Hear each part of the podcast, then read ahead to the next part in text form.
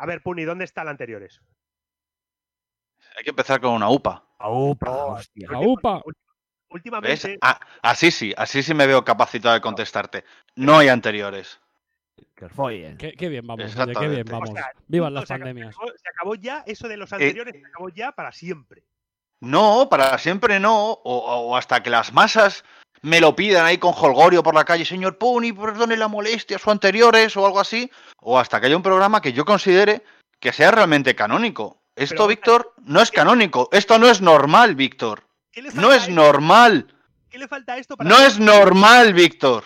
¿Qué le falta a esto para ser canónico? Mi única defensa es esto no es normal hasta que te calles, así que yo creo que ya. Que nada. Pues venga. Pues. Dale, Guaz. Vamos para adelante. ¿Qué tramáis, morenos?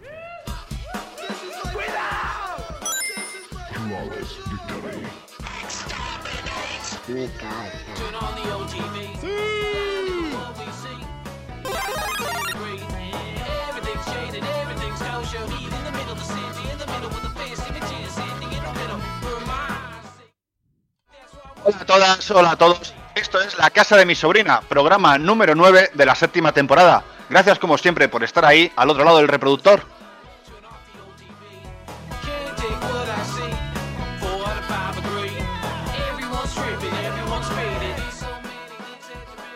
Aquí estamos una vez más con el episodio del mes de octubre, solo que hemos grabado y publicado en noviembre, porque somos así, ya nos conocéis, esto es lo normal en nosotros. Y este programa en concreto también es muy normal, no, no hay nada de raro, ocurre nada extraño, nada que os pueda llamar la atención por raro o poco usual.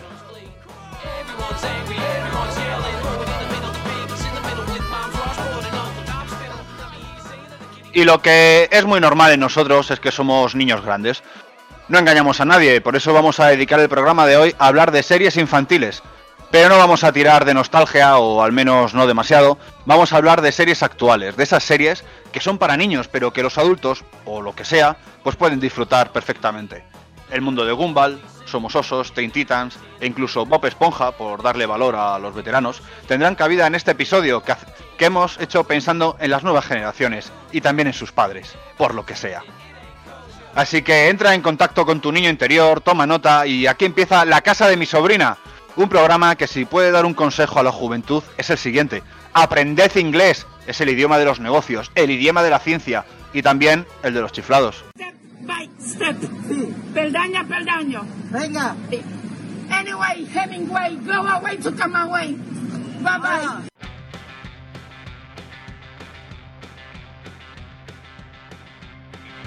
Veo yo con estas mujeres.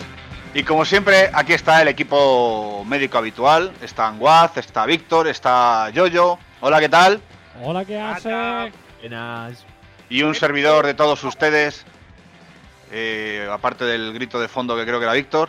Hanaway, Jimmy Will.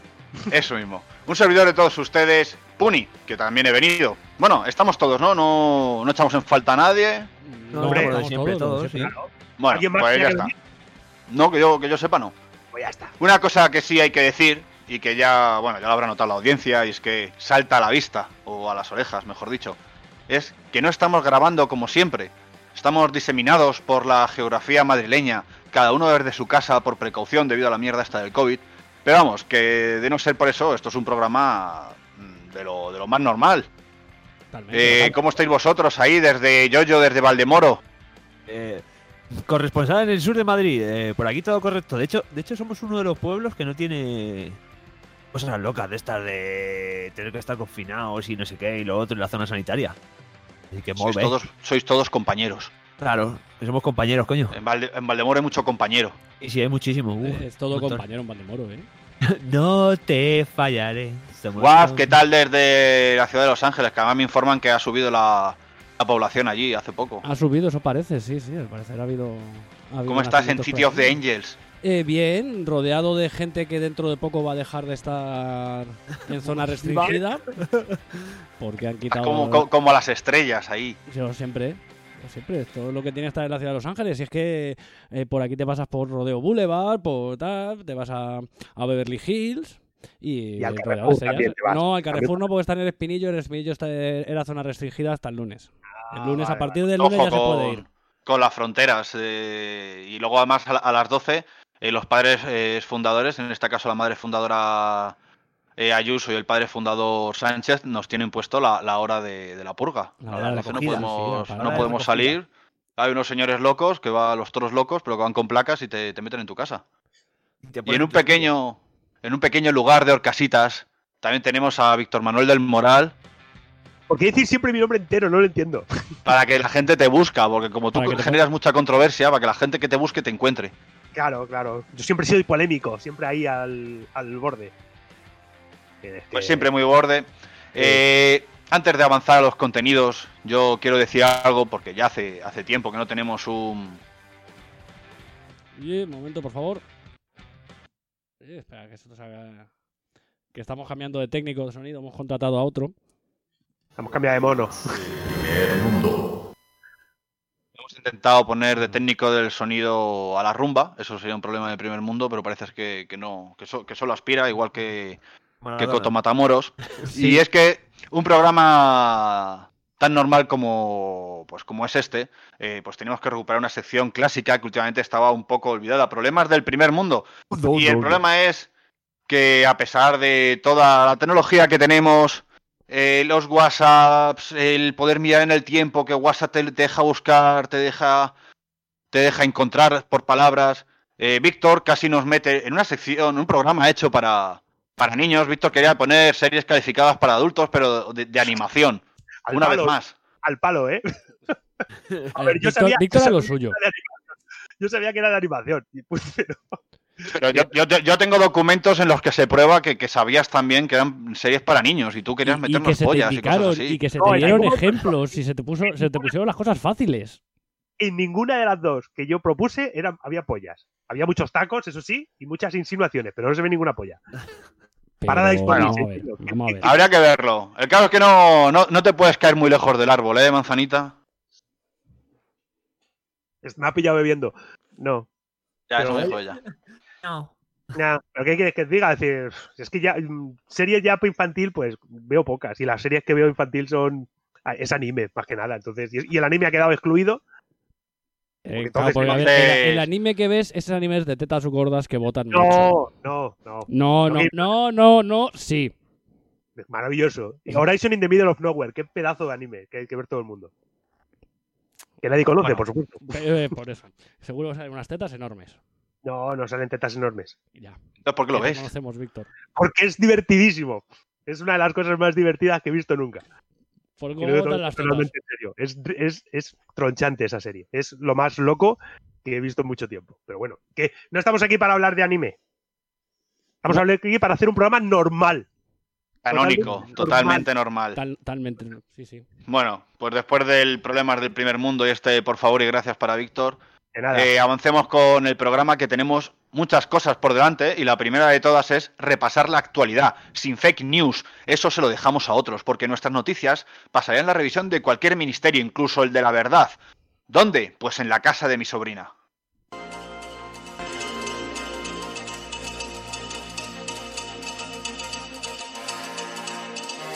Esto es Midi Brick.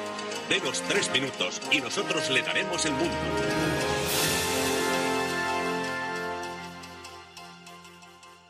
Johnson, The Rock, La Roca, el Mazas, el Pechitos Bailongos, el tatuaje Mauri de acero, el protagonista de cienes y cienes de Blockbuster, entre ellos el Rey Escorpión, ha decidido hacerle un remake a este último.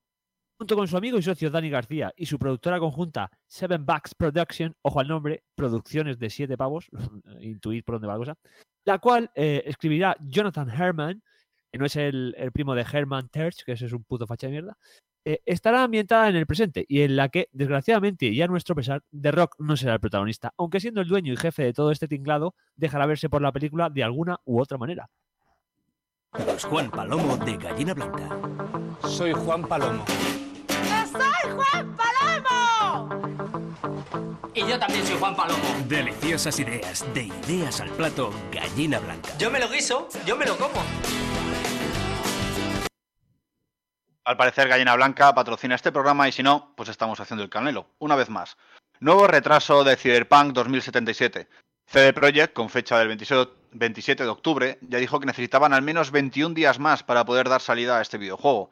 No fue esto suficiente y ahora se retrasa nuevamente y se va al 10 de diciembre.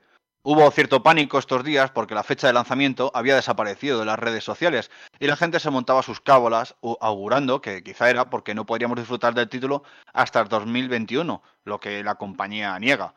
Sony, por si acaso, ya empezó a ofrecer reembolsos, pero es que nosotros no queremos nuestro dinero, queremos nuestro juego. Te diré lo que quiero, lo que quiero de verdad. Dime lo que quieres, lo que quieres de verdad. Te diré lo que quiero, lo que quiero de verdad. Dime lo que quieres, lo que quieres de verdad.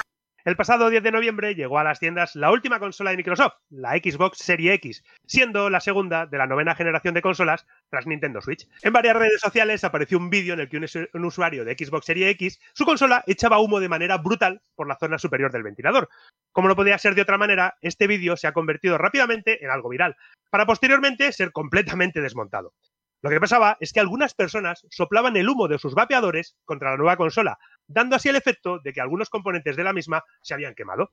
Microsoft anunció que solucionará cualquier problema que puedan dar sus nuevas consolas, afirmando que sus productos pasan los más estrictos controles de calidad. Por su parte, la cuenta oficial de Microsoft en Twitter lanzó un mensaje en el que advierte que, por favor, no le echemos humo, de vapeador a nuestra Xbox. No podemos creer que tengamos que decir esto, pero por favor, no soplen humo de un vapeador a su Xbox Series X. Eso fue lo que escribieron. Desde la casa también os recomendamos lo mismo. Que las consolas están muy caras y no es cuestión de joderlas por tonterías. Portaos bien, no sea que haya que recuperar viejas costumbres. Salvacete en los 80 una pancarta de lado a lado de la calle que dice Día Nacional del Subnormal. Smash Bros. es uno de esos juegos que reciben actualizaciones de forma casi constante, como las maravillas que va haciendo Hello Games con el No Man's Sky. Y en octubre incluyeron nuevos personajes, entre los que destacó Steve, uno de los protagonistas de Minecraft, por su imagen al lograr la victoria en un combate que tuvieron que modificar debido a que, aunque sujetaba un trozo de carne asada, parecía que estaba sujetando su... Coronel, échele una ojeada al radar. ¿Qué es eso? No lo sé, señor. Diría que parece un poco... John. Sí. Echa un vistazo a estribor. Dios mío, parece un enorme... ¡Pajarillo! Oh, ¿dónde? No, espera. Un pájaro no tiene esos enormes. ¡Cojones! ¿Cómo tengo que deciros que hay un objeto volador no identificado? Es una vara larga y lisa que luce. Dos pelotas. ¿Qué es eso? Es igual que una enorme... Minga, presta atención. Perdón, me ha distraído. Es gigantesco. Capullo.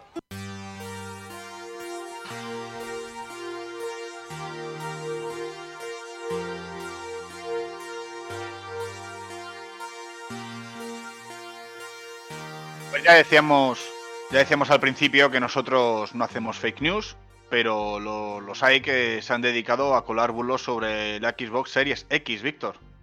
Madre mía, lo que, lo que ha pasado. Es decir, y, eh, más fue en el día de lanzamiento, prácticamente, el lanzamiento o el siguiente día. A ver, bien es cierto que cuando sale una consola nueva, eh, hay problemas, ¿vale? Es decir, porque, y más en estos tiempos en los que estamos viviendo, los que han tenido que hacerlas un poco deprisa y corriendo. De hecho, creo que ya no hay stock en ca- de la Lo que no imaginábamos es que el problema iba a ser el propio usuario, que es gilipollas. Claro, es Claro, verdad. es decir, Eso siempre. jamás pensamos que iba a venir por ahí el, el fallo. Y es lo que hemos contado en la noticia, que de repente empezaron a subir gente vídeos con pero que parecía verdaderamente una puta barbacoa aquello, era el coloso en llamas, con un montón de humo.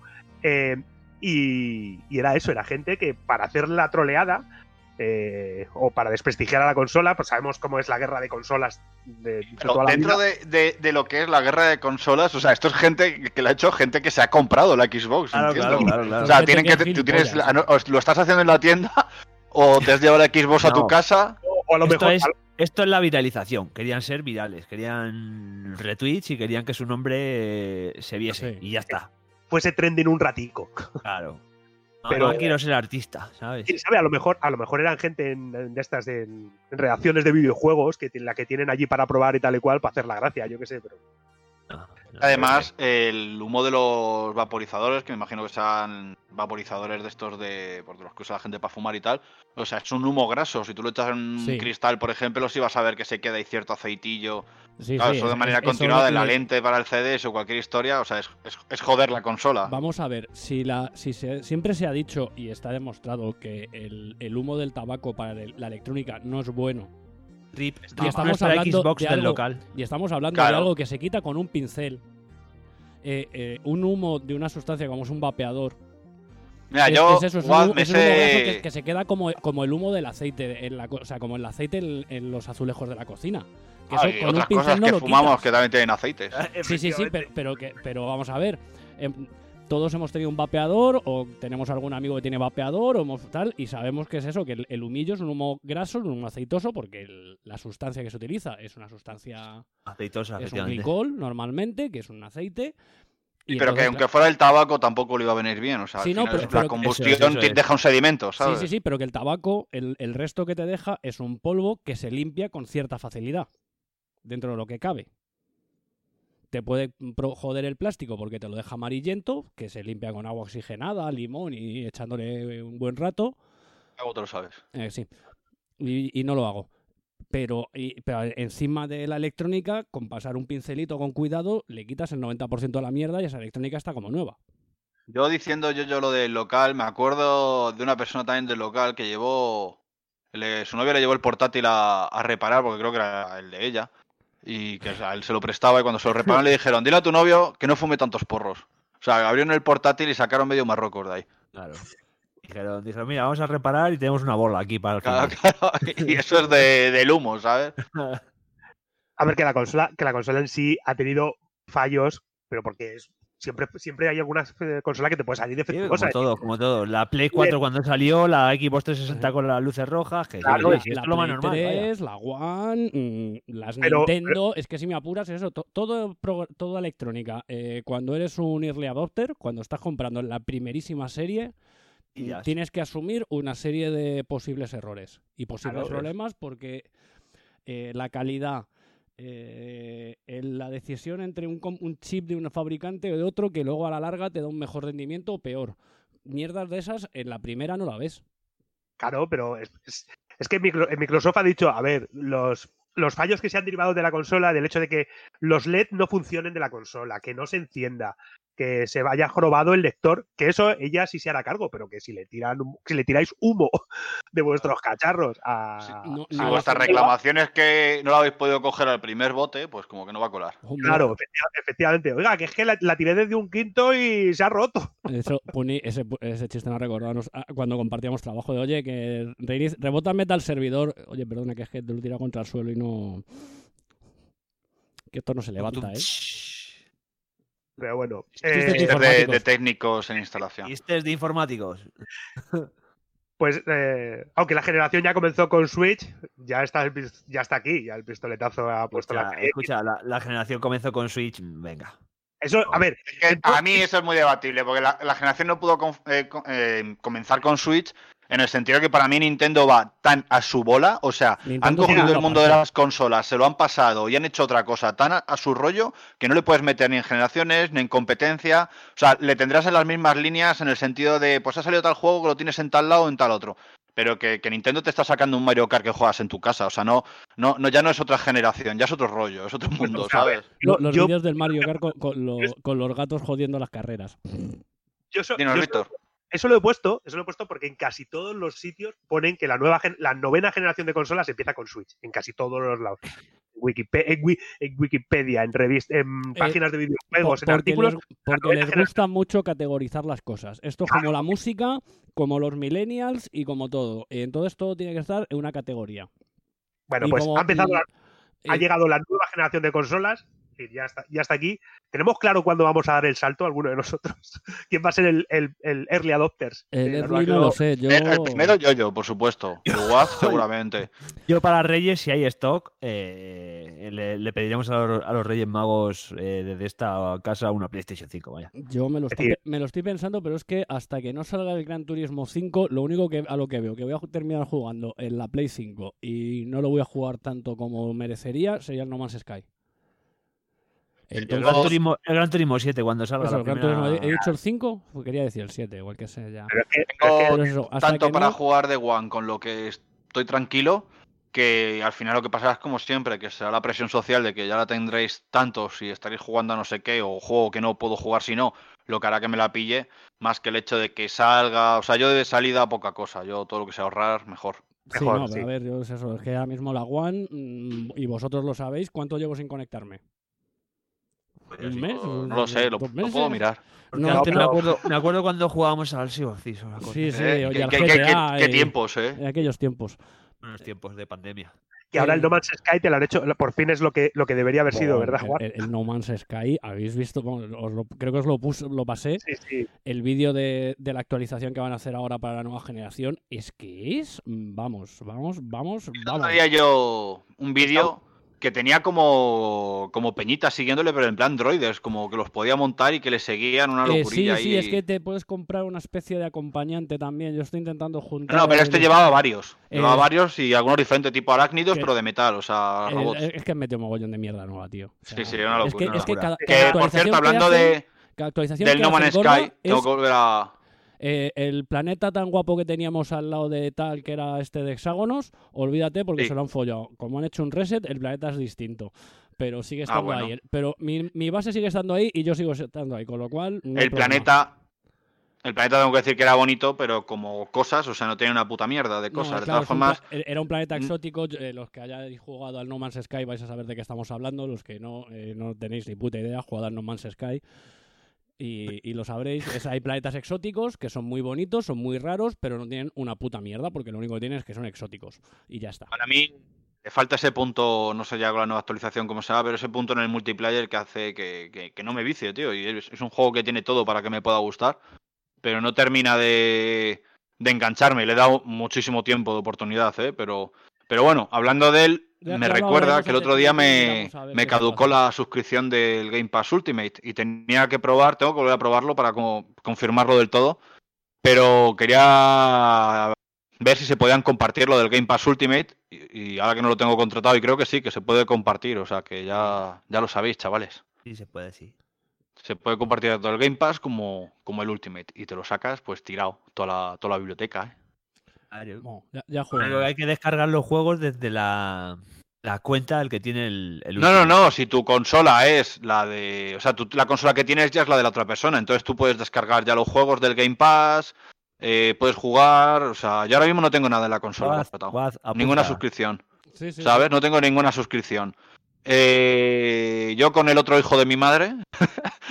eh, Ese señor del que eh, usted me habla. que lo él cogió algo hasta 2023 y, y por 90 pavos. Entonces quiero decir que ahora yo le doy 45 euros y tengo hasta 2023 el internet y el Game Pass pagado. Está todo pagado. Todo pagado, guayu. Por pagado, 45 Ramón. euros eh, yo creo que me las gozo. Con lo que me ahorro, sexo. Me la- Me la gozo y me la destrozo. Sí, es que esa, esa es la jugada de, de Microsoft para esta, para esta generación. Y, y habla- hablando que de. Ese catálogo tan inmenso y tan enorme de- Claro. de, de salida, por ejemplo. Claro, claro, es buena droga y sobre todo a la hora de decir, bueno, pues es que queremos jugar para jugar online, pues ya si partimos de que todos tenemos ese catálogo de base porque nos hemos sacado el pass con el Ultimate y merece la pena sacárselo, pues hostia. Ya, que ya estamos hablando de gozarla y destrozarla, ¿qué pensáis de lo de Steve? Eh, pues- Cacho carne de destrozarla. Steve. A mí lo de Steve eh, celebrándose Con el trozo carne- de carne en la mano, mano en la me parece estupendo, tío. En plan, he ganado y ahora pues, Pues eh, sabo en tu cara, ¿sabes? O sea, hay que celebrarlo. merezco, eh. Hola, hola, soy Steve y me voy a hacer un Vladimir. Y ya está. Efectivamente. Por cierto, yo tuve que explicarle a alguien lo que era un, Vla- lo que era un Vladimir. Alguien que tiene más de 30 años. Oh my God. ¿Y una duchaja? Eh, me da miedo preguntar. Hay que decir que desde, desde el, el primer Ilure Warriors, el Zelda bueno, desde el primer Ilure Warriors ya, ya Nintendo ha dejado detallitos de, de que está girando hacia temas más adultos porque había un personaje, uno de los malos tenía unos pechotes enormes, que hubo un montón de críticas por ello. Y lo digo en serio, ¿eh? Y hubo críticas en plan, ¿cómo, ¿cómo le has puesto este escote a este personaje? Y lo de Nintendo diciendo, nos lo han hecho estos, nosotros no lo hemos hecho. Esto creo que parte de la inocencia de que el que lo hace, pues sabe que en la mano lleva un filete de- y no el filete. Ya, es que parece un pollón. ¿no? Pollón. Sí, sí, sí.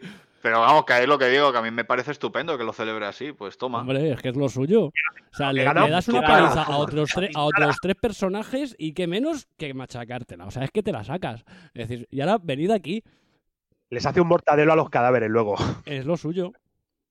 Poco de necrofilia. Bueno, pues hacía mucho tiempo que no hablábamos de remakes locos eh, e innecesarios, pero este, el Rey Escorpión, pues se lleva, se lleva la palma. Sí, eh, tam- tampoco vamos a comentar mucho, ¿no? Quiero decir, es muy innecesario porque lo he traído por The Raw, porque, porque había que mencionarle. Y me, he vuelto un poco loco cuando, cuando le, le has imitado, tío. Ahora podemos hacer el trailer de los gemelos golpeando dos veces o algo así. Tiene y tiene de Blockbuster. Querías un de Raw, ahora tienes dos. tienes Dos de Raw por el precio de uno. El doble de fuerza. Qué buenos pectorales tienes. Y nada, eh, quiero decir, a mí el Rey Escorpión ni fu ni fa. Eh, si tengo que ponerle una nota de IMDB, pues le pongo un 4. por Pero el, problema, el problema de este de Rock es que van a joder completamente ya la saga del Rey Escorpión, que va por su capítulo 6, me parece. Bueno, tío, más se perdió en Cuba, vaya. Y, y en serio, había que continuar a continuar esa saga. El, el- la última película que vi yo, que creo que fue la quinta, que ya que salía Batista, que es como uno de los malos cuando Batista ya había hecho eh, James Bond y ya estaba a punto de hacer Guardianes, es decir, estaba Batista Había, escalado un par de. pero tenía, de- tenía, que, tenía que cumplir este contrato que firmó antes de James Bond, supongo. Eh, ya, se, ya se pelea contra ninjas, tío. Ya va el rey escorpión, ya deja, Egip- ya deja Egipto y se va a una China extraña con elfos en el que le atacan unos ninjas. O es como Águila Roja, entonces. Es- Eso es- es. sí, es- Pero a ver, yo, a ver, son malas, son muy malas, pero yo recomiendo en serio que os acerquéis a la saga del Rey Escorpión porque es como, a la droga. es como Fast and Furious, cada, cada una es una apuesta más todavía. Más Yo- baratas, por Yo, yo sé que los deportes americanos, los deportes y los americanos en concreto, eh, nuestra audiencia, pues bueno, somos lo que somos y eso el deporte nos da alergia. Pero claro, hay que recordar, y por si alguien no lo sabe, eh, De Rock ha comprado hace poco la XFL, que es una especie de liga de fútbol americano que, que inventó hace muchos años McMahon y que ha intentado recuperar y que obviamente es un pufo increíble y un pozo, y un pozo de pasta. Y entonces, claro, tiene que sacar dinero. Entonces está haciendo un Nicolas Cage en toda regla.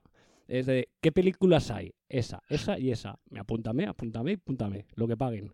Yo quiero dinero porque esto hay que mantenerlo. que es una, es una, una especie como de NFL rarísima con el campo más pequeño y una cosa así, ¿no? Eh, pues lo del campo no lo La sé. TNA pero- de la NFL. Eh, eh, sí, vendría. No, eh, la TNA no.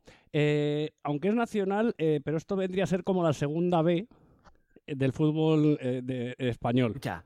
Es que en América tienen un lío de divisiones con los deportes, porque igual con el, con el soccer de allí, con el fútbol de toda la vida, el- la MLS, la No, M no la- sé qué, lo otro, digo, La tío, ML pero no, ¿qué pero aquí mierda tiene- hacéis? tienes En la MLS, Unidos, que es la primer, que es la, lo que sería la primera, la principal, la federal, vamos a decir así, la federada. Esa es la MLS, la, la MLS, potente. Sí, y ya está. Y luego ya pues, es la- cada, la- cada estado tendrá lo suyo y habrá liguillas por ahí que tal, No, como, porque, como lo hay en España el- también. Donde jugaba veces. el Cosmos, eh, donde jugaba Raúl, jugaba en otra división que no era la MLS.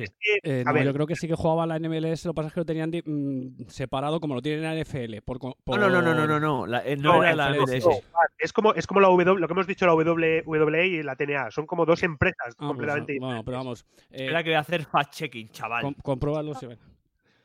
Pero que es eso, pero que en, en- en la. NFL, o sea, en el, en el tema del deporte americano, primero hay que tener en cuenta es que tienen tres grandes deportes, que en España es el fútbol y ya está. Y, y hay que mira, el está, hay- está la Major League Soccer, que es la primera, la USL Champion, que es la segunda, y la USL League One, que es la tercera, y ya luego la League Two.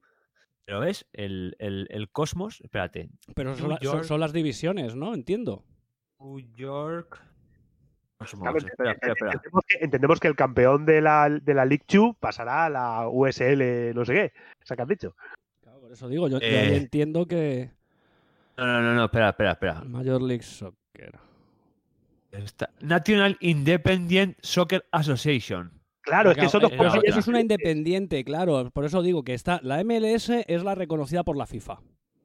Claro, y la otra, y la otra será, la habrá montado un tío en Kansas que tenía un montón de dinero y ha bola. decidido crear su propia liga. Que es como aquí, vamos a decir que no es así, pero si Butanito eh, monta. Como lo que va a pasar ahora en la, en la liga de, de fútbol sala, que el Barça dice que se pira a tomar por culo. Y que le den por Uf. culo. En balon, o en balonmano, no sé en cuál es. La SOA, yo creo que es, ¿eh? Yo creo que es el Asobal. Puede ser, sí. Eh, pero es eso. mm, Son, eh, eh, es otra liga con mucho menor. E- Esto es prácticamente lo mismo. Una liga mucho menor, totalmente independiente de la NFL. No es una segunda. Es una liga independiente que vendría a ser, pues eso, no la tenía. Es que a nivel de, de importancia es, mm, pues eso, una tercera regional aquí en España, una mierda así. Porque Que claro, tiene que combatir Su campeón tendrá su. Sí, sí, sí, pero, pero tiene, que, tiene que luchar contra la propia NFL, que además juegan más o menos en los mismos tiempos. Eh, tiene que luchar contra la NBA, que eh, si no me equivoco vuelve dentro de poco. Tiene que luchar contra el béisbol. Tiene que luchar contra eh, las ligas universitarias que este año están como están, pero la NCAA mueve una millonada. Y yo creo que lo No olvidemos, también. olvidemos, olvidemos el hockey. eh, no, me olvidaba del hockey. Eh, el soccer también, cada vez en Estados Unidos mueve más gente. La liga Pero el soccer, cana- el soccer femenino, curiosamente. Mueve la más- liga- más- está moviendo porque ahora mismo más campeones del mundo, tío. el femenino que el Porque masculino. son campeones del mundo. Claro, Eh, pues- el, balonc- eh, el, el fútbol americano canadiense, que tiene un público en Estados Unidos acojonante. O sea, es, es una liga bajísima en la que son tienen unos gastos acojonantes y tienen que sacar pasta por todos lados. Como Nicolás Bueno, Cage tú- con los castillos. vaya locura, vaya locura que de la noticia, ¿eh? De, de The Rock, de la- Estamos hablando de esto, Escorpión, que yo- y hemos ¿Qué ha acabado hablando de la última, o sea, de la segunda división de soccer, de fútbol de eh, Canadá. Sí. Me Es que encanta. tus noticias siempre vienen con moje, ¿te das Sí, cuenta? sí, pero de todas sí, maneras magia, me suena, me que, esto, que esto lo hemos comentado también en algún en alguna otra ocasión. El caso es que Estados Unidos es tan grande que, que es que- y hay tanto loco ahí metido, desde la peña loca de los pantanos hasta la- los pirados de Texas, que, que claro, ahí me, me sorprende que no jueguen ni a, a la movida esta de la oveja que le cortan y la llevan con un caballo también, ¿sabes? O sea, ¿Quién te dice que no hay liga de eso? pues seguro, a saber lo que juegan en los pantanos, tus primos. Esquila, esquila a tu caimán. Me gusta Bueno, también tenemos el tema de, del Cyberpunk, que con su nuevo retraso, la gente que El tema que, que el juego futurista el acabe siendo futurista de verdad. Va a salir del Acabe siendo 2076. contemporáneo. Claro. Llega un momento en el que tienen miedo que sea un juego de época ya. A ver, que lo, lo dice en el propio nombre, 2077, no esperéis antes. El problema es que parece que a lo mejor a los trabajadores también les están haciendo técnicas de 2077 para, para terminar el juego. A ver, si es que eso De dormir, de dormir O- poco. O de 1077 más bien. de, de Sí. 1077, sí, o del 77 directamente. Pero es que lo que hemos comentado también otras veces y cuando hemos discutido lo del crunch, o sea, si es que pasa en todos lados. Se fijan unas fechas de proyecto y es que eh, además también en la informática es lo que pasa siempre. Fecha un- marca unas fechas de tal que sí, a vista del comercial o del que presenta lo- los papelitos queda cojonudo. Luego mm, hazlo. Pero claro, hay que trabajarla, hay que testearla y cuando algo falla, pues puedes presentarlo al Ubisoft o arreglarlo. Efectivamente. Y da Y- la casualidad y de que Projekt CD no Projekt quiere Red es de la segunda parte. y Es de arreglar. Es de arreglar y de intentar no distanciarse mucho del tiempo. Y otra gente dice, oye, que esto nos está saliendo mal, ya lo sacaremos. Kojima. Kojima No, Sí, o saca esto que de momento se puede hacer no sé qué y luego ya lo mejoraremos. Pero claro, una aventura Claro, que- tan gráfica que- y un juego de rol como esto, que, que haberlo empezado y que te pille en un momento de la historia un cambio o algo de eso, yo creo que, que te lo cambia todo, claro. Claro, pero Eh, además lo yo suyo creo- es empezarlo bien. ahí yo creo también que en parte eh, a gente como Hello Games, que lo que hicieron fue eso de, mira, hemos sacado esto, y es que son un estudio pequeñito, eh, se le perdona también más que a gente como... Hombre, se le perdona, quiero decir, se le dio estera, sí. nada más salir el juego, toda la que quieras y más, y los notas cogieron, con su pan se lo comieron, calladitos, y, y fueron sacando actualizaciones, Y ahora, claro, ahora la gente sí, es, pero que me madre mía, no man, Sky, qué juegazo, ya, bueno, Sí, qué juegazo, pero- que seguramente el que está diciendo que juegazo le pegó dos estivas guapas cuando salió. Sí, Claro, y por otro lado te digo que es lo que toca. Si tú vendes una cosa y no lo es, no puedes justificarte en, sí, bueno, dentro de dos años te lo hago. a lo Sí, que yo me te quiero Pues referir... ven- vendérmelo a 10 pavos también y dentro de dos años te doy 40. A lo que yo me Pero quiero que creo referir... que no fue culpa del propio estudio, eso fue culpa de la, del- de No, la culpa ingeniería de- de marketing de, Sí. de Sony, que era el que, el, el que tenía el de, de quien sea, pero, pero si está, está vendieron algo que, que no ha sido y a día de hoy tampoco es lo que vendieron. Al final se han, eh, han mejorado mucho y tal, pero es que a día de hoy Es no es lo juego tampoco que ¿eh? era. Hombre, por supuesto, y mucho mejor de lo que salió. Pero, por ejemplo, yo te pongo desde el punto de vista de que Sony se llevaba ese juego para, para ellos durante un tiempo año. principio. Claro, Y al final, el juego no es lo que vendes hasta que llega Xbox. Pues joder. No, no fue, no fue exactamente eso. Fue, fue que no había, no había un juego en verano. Para Sony se quedaba, iba a estar un montón de tiempo sin un juego gordo. Entonces le dijeron a Halo Games, sácalo ya, ahora mismo, como esté. Pero es que no Yo creo que ahí, ahí se le se presionaría a, Hello Games y Claro, pero sí, que a se, ver, que a mí yo- ser mayorcito para llegar un momento y decir, mira, aquí pasó esto. A lo que me quiero referir es que a, a un estudio como Hello, que es un estudio pequeñito, eh, se le puede permitir, se le puede perdonar más que a un estudio como. Además, yo creo que eso. eh, bueno, creo no. eh, el No Man's ha sido su primer gran juego. Y yo creo que Sí, es su otros- único gran que tenían eran dos jueguecillos súper pequeños. jueguecitos muy pequeños y, y, y CD Projekt, pues obviamente ya viene con un nombre Es que, que CD Projekt ya juega en las "Oye, grandes es ligas. esto, no es un Ahora pequeñito. mismo CD Projekt ya es de las, es lo que estás diciendo tú, ya es de las grandes, no es. A ver, obviamente no es, no es un grandísimo estudio, no es GTA, no es EA, no es. O sea, no es GTA, no es Rockstar. GTA ella directamente, Eh, ve sí. Rockstar. No, no es Rockstar, pues es que sea lo que venden, tío. Y- pero bueno, pero es, es un gran nombre en los estudios. Es sinónimo de calidad. Sí. Claro. Y entonces, claro, pues, ahora que te hagan esto, que pues a lo mejor lo que tenían que haber hecho era eso, el rollo, el rollo Kojima, el rollo de eh, yo voy a yo estoy haciendo este juego y no digo una fecha hasta que ya esté terminadísimo. Y sí. Es lo que suele hacer Kojima. Kojima nunca ha dicho una fecha. Siempre Te, dice, oye, te la va te estoy tirando, te va tirando, estoy haciendo, estoy haciendo, mira, una cosa. haciendo- de vez en cuando te hace una actualización. A ver, si recordemos que. Enseña que se está comiendo todos los platos más caros de todos los restaurantes del mundo. No, pero recordemos que eh, eh, Cyberpunk estuvo año y medio la cuenta de Twitter inactiva, marcó aquel VIP. Dice año y medio y más. Yo creo que estuvo cuatro años inactiva. Pues yo es que El me- Cyberpunk, el Cyberpunk se anuncia en el 2011, que es cuando nace mi hijo, y mi hijo ya va a cumplir 10 años. Pues y te puedo decir que, que si no es la machaca le falta un verano, vaya. Hicieron, eh, hicieron, hicieron aquel, aquel VIP que volvió loco a todo Twitter nos ha jodido, Con vaya. con aquel VIP. Y si hubiesen seguido ese camino y no dar fechas, todas estas polémicas y tal y cual, ahora mismo no estaríamos hablando de ellas. Simplemente estaríamos diciendo, a ver cuándo dicen una fecha, a ver, por- pero sabiendo que el juego ya, estar, ya estaría terminado. O en un 90. Pero bueno, pero a lo mejor hubiera pasado lo mismo. O sea, quiero decir, tú ya puedes reservar el juego y toda la historia. Igual te hubieran dado una fecha. Claro, y sí, esto no tiene pinta de que falte, esto tiene pinta de retoques, de alguna movida, alguna historia y. Oye, Esto- que se lo están ver, tomando en serio. que, lo que huele es que lo quieren hacer tan grande y tan complejo que a lo mejor es lo que está diciendo tú. eh, empezará a haber fallos en misiones que tienen conflictos y, bajan, y generan Claro. fallos, algún tipo de, de- Pero ya en las fases, las fases finales ya del juego, a lo mejor. Porque le quieren meter tantas misiones secundarias y que puedes hacer tantísimas cosas que se les está yendo un poquito de las manos. La diversidad de la historia y además lo de tres arquetipos.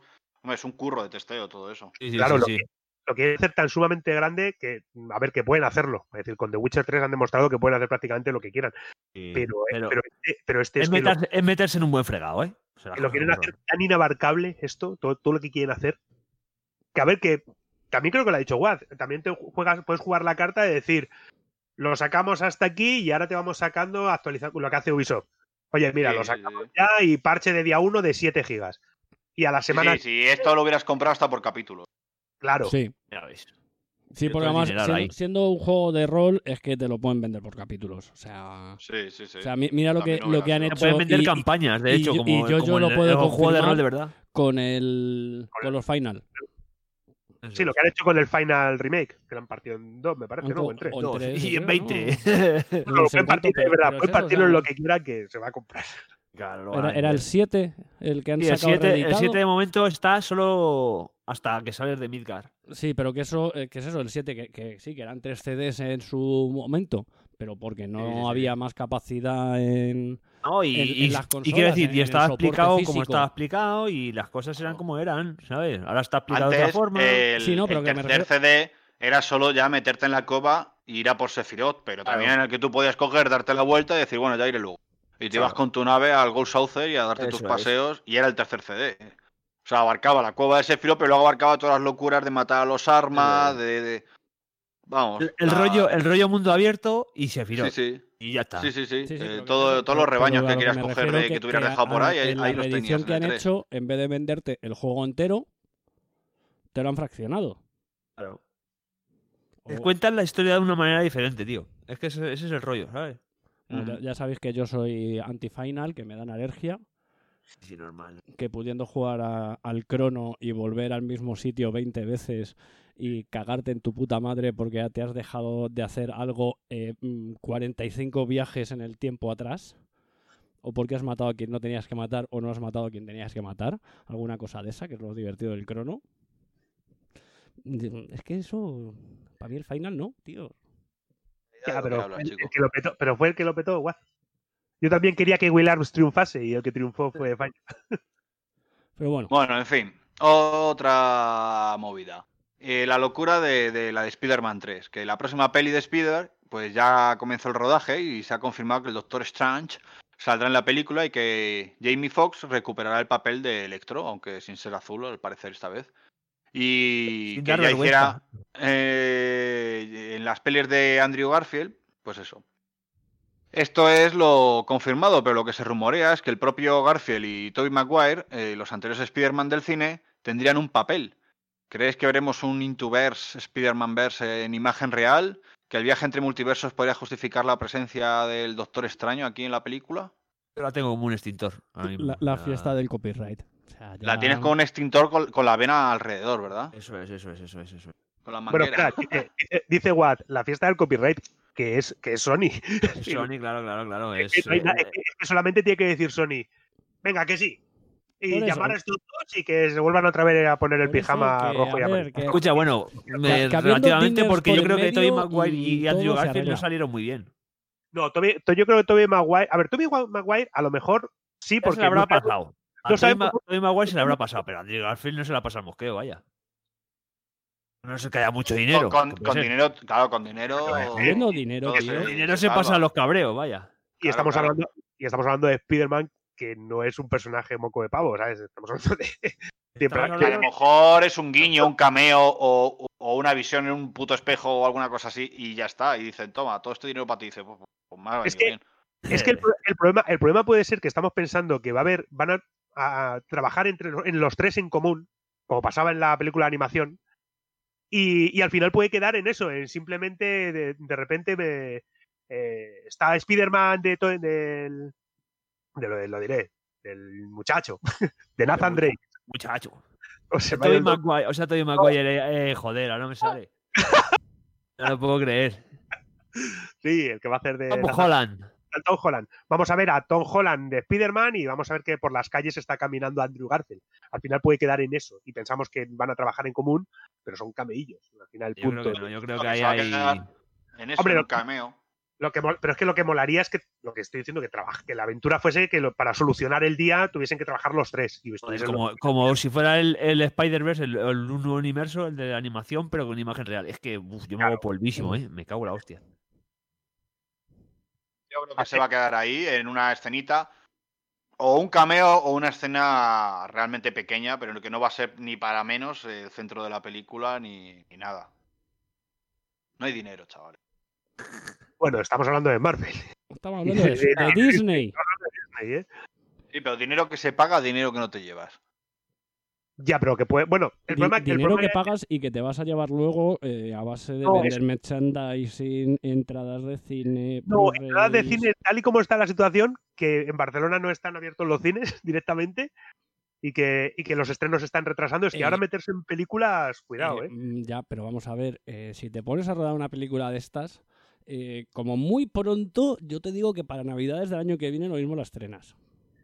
Ya, ya, hombre, esperemos que, esperemos que antes ya, eh, ya la nueva normalidad haya sido un recuerdo. Y Ya, ya, volvamos a pero la que, que ahora mismo, o sea, si estamos hablando de esto, es que eh, están en preproducción. Me gusta mucho lo de decir, espero que para entonces ya tengamos la vacuna. Porque suena así como muy posapocalíptico, ¿sabes? Como, espero que tengamos la vacuna. ¿A, a- a quién tenemos que sacrificar que le hayan mordido los zombies y no se convierta? De Ah, momento, ningún- guapo. aquí ninguno Ellos por ahora. Es verdad, aquí, Sí, aquí es verdad que, hay- que es inmune. Que es inmune. Sí, es una X-Men ya, directamente. Es inmune, ya hay que, Pe- hay que pero- ponerla en un altar, pero puta sabe- loca. sabemos, de, sabemos de alguien que, que le ha pasado también. Sí, sí, sí. Mi hermano, el mío, sí, Ya, ya son dos. el mayor. Bueno, pues ya estaría nuestra, nuestras noticias más noticiosas, ¿no? Yo creo. Yo creo que sí. Noticiantes. ¿Queréis decir algo más? Si queréis saber más cosas, pues nada, ahí está Google para que busquéis. Claro, coño. En Wikipedia. Y ya está. Nosotros estamos aquí para daros un caminito. Luego ya empezáis a darle a los links y ya os- sabréis más que nosotros, seguramente. Pues nos contáis.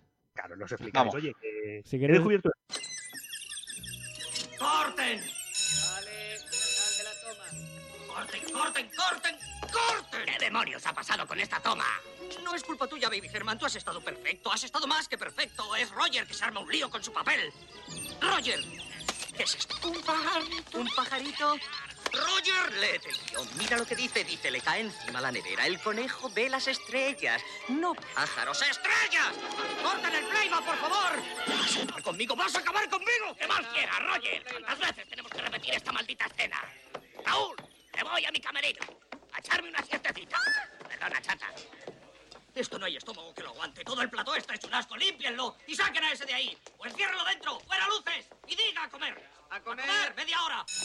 Por favor, Raúl, veré las estrellas. Tú tírame otra vez la nevera en la cabeza. Roger, te la he tirado ya 23 veces. Aguanto bien, no te preocupes por No mí. me preocupo por ti, me preocupo por la nevera. Veré las estrellas. Mira, mira, mira.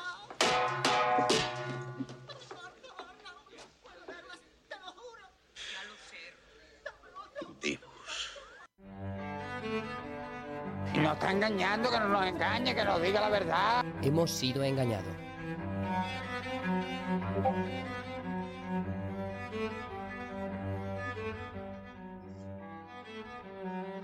Y nuevamente tenemos esa sección de Víctor que somos incapaces de diferenciar porque siempre van de lo mismo, pero a él le cambia el nombre y a él se la pela.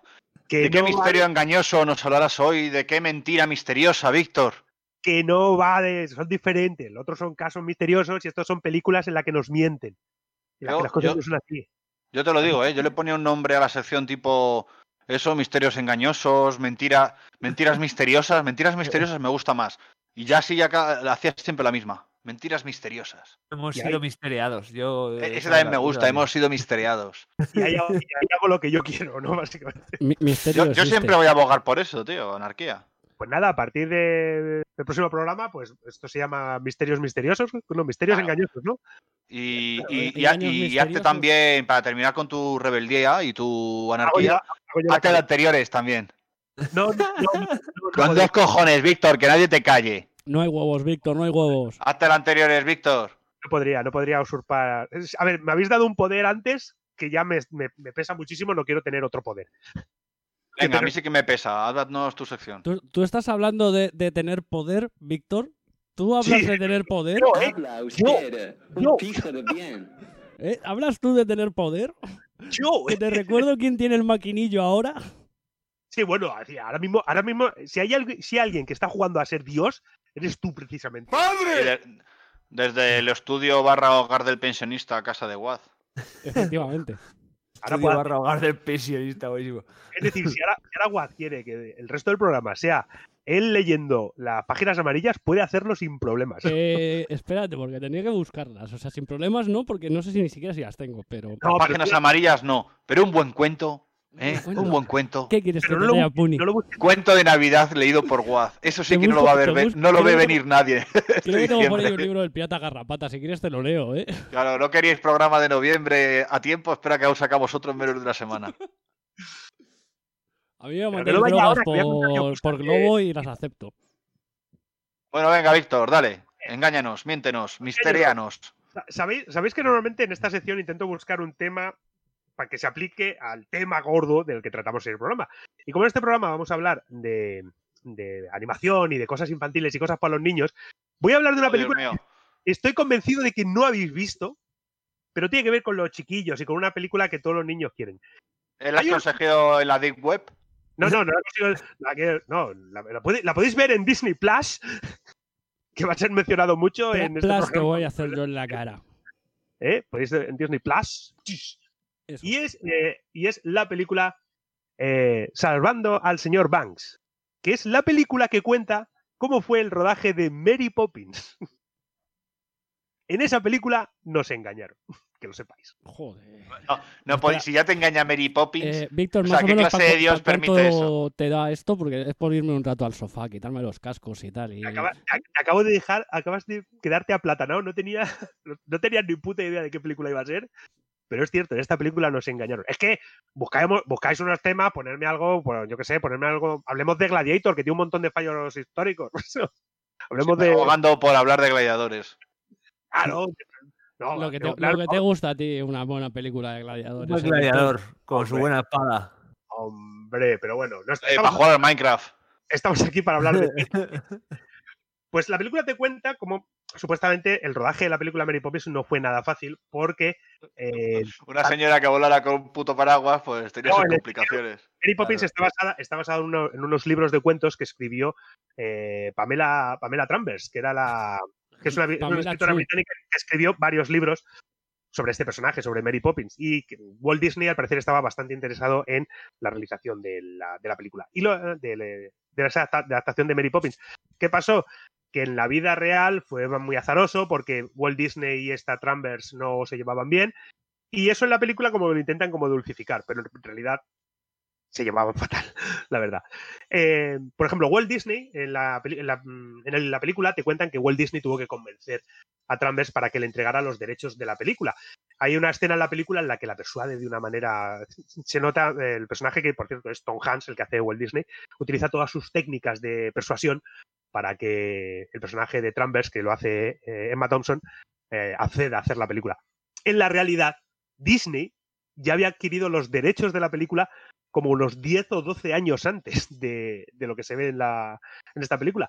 Lo único que eh, tenía verdaderamente que pedir Tope, tope de misterioso. que esto de mentiras, esto no va de misterio, esto va de mentiras. Ah, vale, va vale, vale. Eh, la- Ah. Lo único que tenía que verdaderamente discutir con, con esta escritora era el punto final del guion. Es decir, ella tenía que dar la aprobación del guion, pero los derechos ya habían sido vendidos eh, hacía bastante tiempo. Es más, durante la realización de este guion en la película se ve como Walt Disney está prácticamente en todo el proceso de creación del guion y de la, de la preproducción de la película. Es como con el guion de este programa. Sí. Que se nota así como la presencia en los textos de alguien, Pero como que no. pero como que no está. No, porque somos nosotros. Y, y que el guion se ha hecho los últimos días, pero el tema estaba vendido en derechos de autor ya desde el mes pasado. Sí, es, es un, es un ejemplo, es una metáfora del. Esta, esta sección es una metáfora de este Qué programa. misterioso, me estás dejando loco. Eh, pues eso, en la película te cuentan que Disney estuvo durante todo el proceso de creación del guion y de la preproducción, cuando es mentira. Walt Disney se fue de vacaciones y eh, todo esto lo hicieron sus ayudantes y el director de, el director de la película de Mary Poppins. Eh, lo que pasa es que eh, todas estas escenas en las que supuestamente Disney está, está hablando con Trambers y están decidiendo qué van a hacer en la película, en realidad son adaptaciones de los telegramas y las llamadas que hacía por teléfono, por teléfono Disney. En plan de, haced esto y yo voy a seguir tomándome un daiquiri e insultando a estos negros. Lo que- hacía Disney, vaya. Eso y, y obligar a y, y explotar a judíos, era lo que hacía Disney. ¿no? Eso siempre, hombre, eso siempre. Eh, una cosa que suele ser muy habitual en las películas es fusionar a un personaje, es decir, un personaje es la fusión de varios que ocurre que estaban en la realidad. Eh, en esta, en esta película lo hicieron con el con el chofer que Disney, que la empresa Disney le puso a la una especie como de chofer ayudante que le puso que le puso la Disney a la escritora Trambers. Eh, este, es- este personaje está creado de varios, verdaderamente de varios chofers que tuvo esta, que tuvo esta, esta, esta escritora y que eran como su confidente y en los que la era como los taxistas en las que tú le das la turra al taxista, pues básicamente eso es lo que hacía Danvers, eh, perdón. Habla, les hablaba a estos, a estos conductores mientras iba en plan de Walt Disney, qué cabrón, me ha hecho que ponga esto aquí, yo no lo quiero poner, iba a cambiar mi personaje. Y entonces los otros estaban escuchando, los otros al servicio de Disney, movían así la cabeza y luego se lo chivaban a Disney. Oye, que ha dicho que eres un poquito racista, Eran las orejas del ratón. Sí, pero lo más gracioso es que en la película. Qué misterioso todo esto. Ah, Esto va de mentiras, esto no es de misterio, esto es mentiras. ¿Vale? Eh, en la película también se muestra cómo Trambers llega a un acuerdo amistoso eh, para que puedan hacer cambios en, en la historia, sobre todo en la personalidad de, de Mary Poppins, que al parecer en las novelas, yo no he leído las novelas ni los relatos de Mary Poppins, pero que es como mu- muy siniestra y como que a los niños como que les hace putadas. Es decir, me ha generado mucha curiosidad en plan de... O sea, las novelas de Mary Poppins. Sí, son muy que me parto la polla. Las novelas de Mary Poppins son siniestras y se dedica a hacerle putadas a los niños. Es como una serie de catastróficas desdichas de Mary Poppins. Sí, es algo así como que en Mary no, es como que en Mary Poppins eh, a los niños que se portan mal, en lugar de ay, que os habéis portado muy mal, que es lo que se ve en la película, vamos a cantar, pues era en plan de, pues ahora en... en A recoger algodón. No, ahora, en, tu- ahora en, en esto- en estos pastelitos que vas a tomar para la merienda, por dentro están llenos de aceite de ricino y cosas así, ¿sabes? Como que rollo. era como tal. Eh, Cagarse bien ahí. en realidad, en realidad, eh, Trambers no quería cambiar para nada. Y ella decía, a ver, si mi personaje es así y es un poco hijo de puter, pues que sea también en la película, que no sea este personaje adorable. No, no, no. Que Walt Disney, al parecer, lo cambió a espaldas suyas, lo que otra vez más produjo las iras y la, el, el el desagrado de la, de la escritora. Eh, a Trambers se la invitó al, al estreno de la película, que, por cierto, Trambers quería eliminar dos cosas de la película que no le gustaban nada, que era los números musicales, no quería que los negros. musical. No, los e- ella, e- ella como británica, pues a lo mejor no, no era tan racista. No sé. Bueno, No, con, los, va. con los hindúes- con los hindúes fueron bastante racistas los británicos, también hay que decirlo. Pero ella quería quitar los números musicales y sobre todo las, las secuencias de animación. Si habéis visto a Mary Poppins, esta que bailan con los pingüinos y todo esto, eso lo que eso ella no quería nada de eso. Entonces, Walt Disney le dijo, en la vida real le dijo, "Eh, sí, sí, sí, sí, claro que no te preocupes, que vamos a quitar los números musicales. Cuando estaba viendo la película en el, en el estreno y la película empieza ya con los números musical, pues el cabreo que tenía esta, escritora era considerable. Se fue a hablar con Disney y según crónicas de la crónicas de la, de la época cuentan que le echó una bronca en plan de que, había destrozado su su novela, había desvirtuado totalmente el mensaje que ella quería dar, ta ta ta ta ta ta, a lo que Disney simplemente le dijo, Pamela, tu barco ya ha zarpado. Pamela Chu. Eh, precisamente en este, en este rodaje, en este estreno de la película, en, en Salvando, Saving Mr. Banks, se puede ver cómo eh, esta escritora está muy, está, se empieza a conmover y empieza a llorar eh, mientras está viendo Mary Poppins porque le recuerda a las imágenes con su, a unas imágenes con su padre, los- la- lo que ella había vivido, en plan como muy emotivo en la película, pero la realidad es que Trambers, en- mientras estaba viendo la película, como he dicho antes, estaba cabreada, tenía un súper cabreo en plan de, han jodido. Es decir, es que esto no era lo que yo, lo que yo quería lo que yo quería hacer. Fue tanto en la vida real el cabreo de esta de Trambers que eh, su última voluntad cuando falleció fue que ninguna adaptación que Disney no volviese a hacer una adaptación de ninguna de sus obras y no solo eso, sino también prohibió una adaptación por cualquier estadounidense de cualquiera de sus obras a cualquier tipo de formato. No quería que los americanos tocasen nada de lo que ella hubiese escrito. Por cómo acabó, cómo acabó su relación con Walt Disney, que en la película te la ponen porque tuvieron sus roces, pero que al final terminaron como coleguillas, pero que es que en la vida real se odiaban a colegas. Se, se odiaban a muerte, tanto la escritora como, como el creador del ratón Mickey.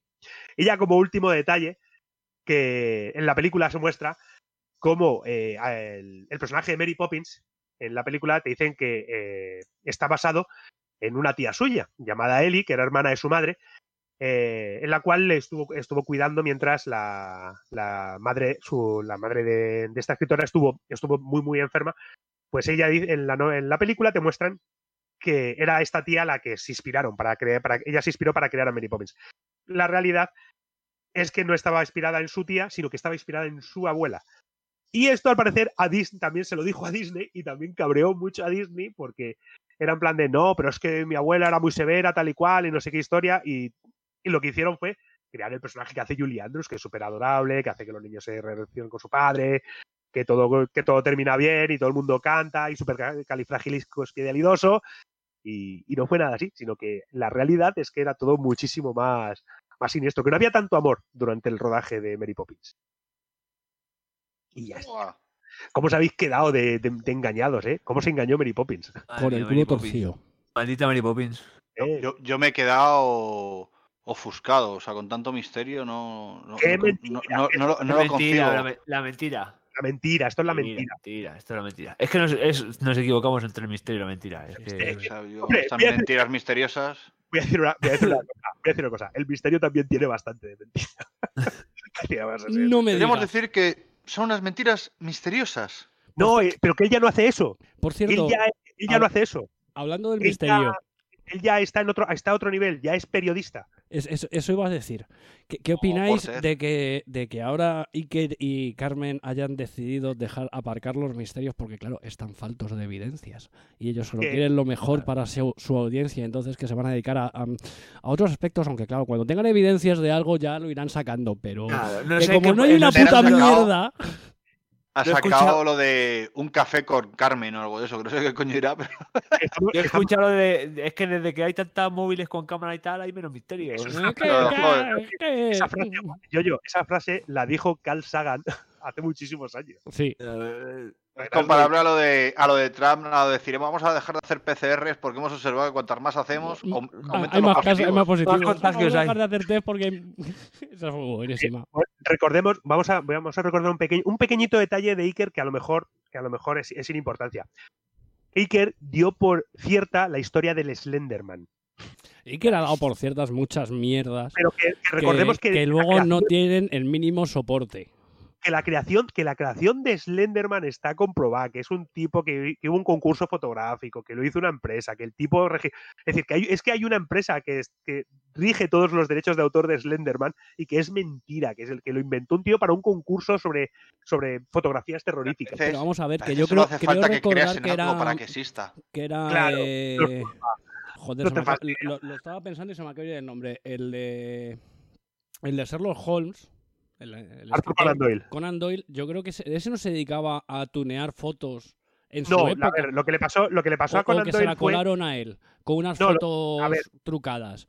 O sea, No, es a que ver, eso, eso Doyle- lleva años haciéndose. Estamos hablando de- del principio de la fotografía y ya se mm, trucaban las fotos para poner aditas y para poner mierdas y para poner cosas que no estaban ahí. Doyle- a Conan Doyle se la colaron, se la colaron con lo de las hadas de Cottingley, Eso. pero porque, a pero porque, pero porque Conan Doyle estaba, a ver, a Conan Doyle se le muere, se le muere su único hijo durante la Primera Guerra Mundial en la batalla de Verdún, se le muere el hijo. Que sí, la tío se vuelve- susceptibilidad se vuelve lo- y, y se creerte lo que te quieres creer. y se vuelven un creyente del espíritu. Cuando le dicen que el espiritismo puede contactar con su hijo muerto, Como el le tío pasa- se hace sí, cualquier a posibilidad a la hora tal, y se las comió, pero Sí, sí, pero, decir, la- pero que me refería la- a eso, que, la- que- que es algo que se lleva se haciendo comió. de- desde hace dos siglos. Claro, se lleva haciendo siempre, es decir, pero a ver, que, que ahora Iker no me vaya de digno y de que, y de que, porque ha estado viviendo durante 18 años de eso, tío. Es decir, y ahora no me puedes ir de digno porque, eh, A- refería. es que, tío, es que no, a mí me, a mí es que Iker me cabrea mucho. me- es decir, y mira que he sido muy, muy fan, me siento muy traicionado porque he sido muy fan suyo y me siento traicionado. Dirías que ha sido, ha sido engañado, Ha He sido por engañado, el misterio. he sido Porque engañado. es- ha sido engañado por el misterio. Pues creo que es el final perfecto para esta sección tuya. he sido engañado por el misterio. Víctor Manuel del Moral, Uh, engañado ojo, por el misterio. Porque nos llega por vía interna de nuestro corresponsal en la puta calle que parece que está habiendo movida en Montreal precisamente en, los, en las instalaciones de, de Ubisoft. Que está bien, hay un grupo de rehenes al parecer. Nos lo acaba de enviar nuestro nuestro querido. Un grupo de sospechosos tomaría como es la traducción automática de Google, porque yo de, de francés no entiendo una puta mierda. Un grupo de sospechosos tomaría como rehenes a decenas de personas el viernes por la tarde, o sea, ahora, en Montreal, en un edificio que alberga las oficinas de la empresa Ubisoft en, Sel- en el Boulevard de San Lorén. No les ha gustado. No les ha El gustado. Valhalla. A ver, no, no se ha oído durante mazo de rato, ¿eh? No sé si habrá Eh, pasado algo. Pues eh, estaba comentando la noticia que nos acaban de enviar por línea interna sobre que hay un ahí está habiendo movida en las oficinas de, de Ubisoft Montreal. Madre mía, tan- pero en serio va tan mal lo de la guerra entre consolas. Yo qué coño sé, debe ser No, eso. pero O el vídeo- el no, eh, el que coño. es, es buenísimo, ¿eh? La- el vídeo no, le he dado a ver por no poder escucharlo y no andar con ruidos. Bajarlo, Pero eh, esto deben ser los pollaheridas que le- no les ha molado el eh, que se pueda llevar a una vikinga, no lo sé. No sé, o, o que quieren ya jugar al, Fry- al Far Cry 6. Eh, A saber. Ay, ojalá, ojalá, es decir, vamos a ver, vamos a hacer, no quiero bromear con esto porque a lo mejor puede ca- acabar esto francamente mal, pero a lo mejor es que quieren, quieren saber qué coño está pasando con el Skull and Bones que prometieron hace tantísimo tiempo. No queremos bromear, pero bromeamos. ¿eh? Pero bromeamos. Eh, a ver, No con lo que se bromea que, que esto está pasando y entre que se edita y publica ya habrá pasado todo. Ya habrá pasado sí. todo y no sabemos qué coño va a pasar. Y yo, obviamente, me conocéis y sabéis que soy un magnífico, un gran defensor humo- de la crueldad en los momentos más jodidos. Me ha salvado mentalmente lo poco que, me- que se podía salvar. Y obviamente, yo considero que si uno se puede reírse, pues hay que reírse. Yo creo, yo creo que ahora, ahora mismo podríamos hacer, podem- de- podemos hacer dos comentarios, ¿vale? En plan de, ostras, esperemos que no ocurra nada, tal y cual, y luego este que hemos hecho de jajas, y esperemos a ver qué pasa para ver cuál elegimos para subir el pro- al programa. Con cuál, con cuál nos quedamos. Pero- Dejamos los dos y que la audiencia elija y que cada uno se Sí, quede con el que quede. Esperemos que todo acabe muy bien. Eh, obviamente, estas situaciones son jodidas. Pues recordemos que el último, el último caso así con que atacaron fue eh, la- el tipo que quemó a o- eh, Konami, ¿fue? ¿Yo-yo? Eh, no tengo ni idea, no me acuerdo. ¿Te acuerdas tú del tipo aquel que, se- que le despidieron y le prendió fuego a las oficinas y se murieron como 7 o 8 personas? En unas oficinas en Japón, en una empresa de videojuegos. Ostras, pues desde hace Me, años. su- me suena la noticia, pero no, no caigo yo tampoco. ¿Sabes, sabes- sabes de lo que hablo, no? Pero Eh, no más o menos, pero ya te digo, me suena la noticia, pero como algo, algo lejano. Sí, Namco, una cosa de estas. le- un tipo se volvió gaga, es decir, le habían despedido y el día que fue a comprar el finiquito le prendió fuego a las oficinas. Pues ni idea. Buena tarea. ¿Algo más que Bueno, volvemos a lo de que el misterio te ha engañado, Víctor, que yo creo que es el mejor final para tu sección. Sí, mejor y que pasamos a, a otra cosa. Mariposa. Señor Valian.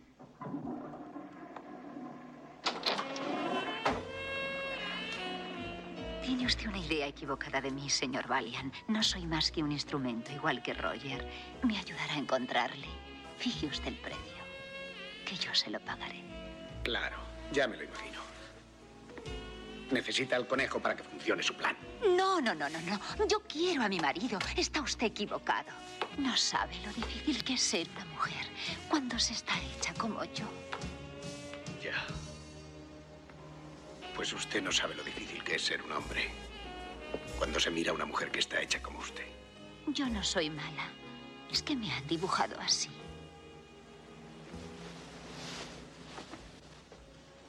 ¿No fue a usted a quien sorprendí haciendo palmitas con acné? Usted no me sorprendió, señor Valian. Lo arreglaron todo para que hiciera esas fotos. No lo entiendo.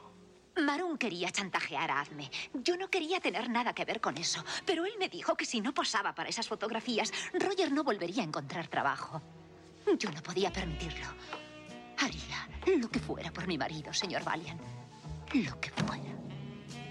Menuda esposa. Estoy desesperada, señor Valian. No ve cuánto le necesito. Hay cinco, cinco derechos universales que son innegables al hombre, a la raza humana.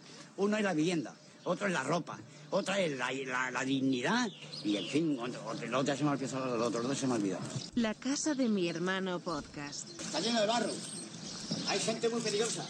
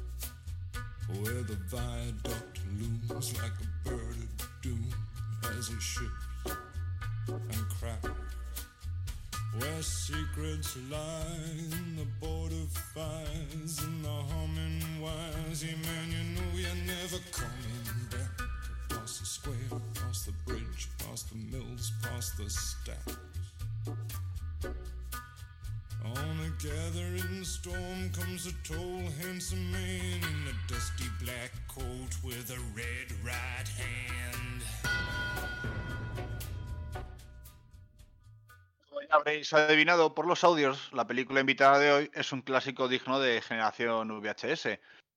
Eh, nuestro spin-off que hace Carlos Quiñones con otro chaval, no sé ahora mismo quién. Eh, Waz, hoy nos traes caviar. Sí. ¿Quién engañó a Roger Rabbit?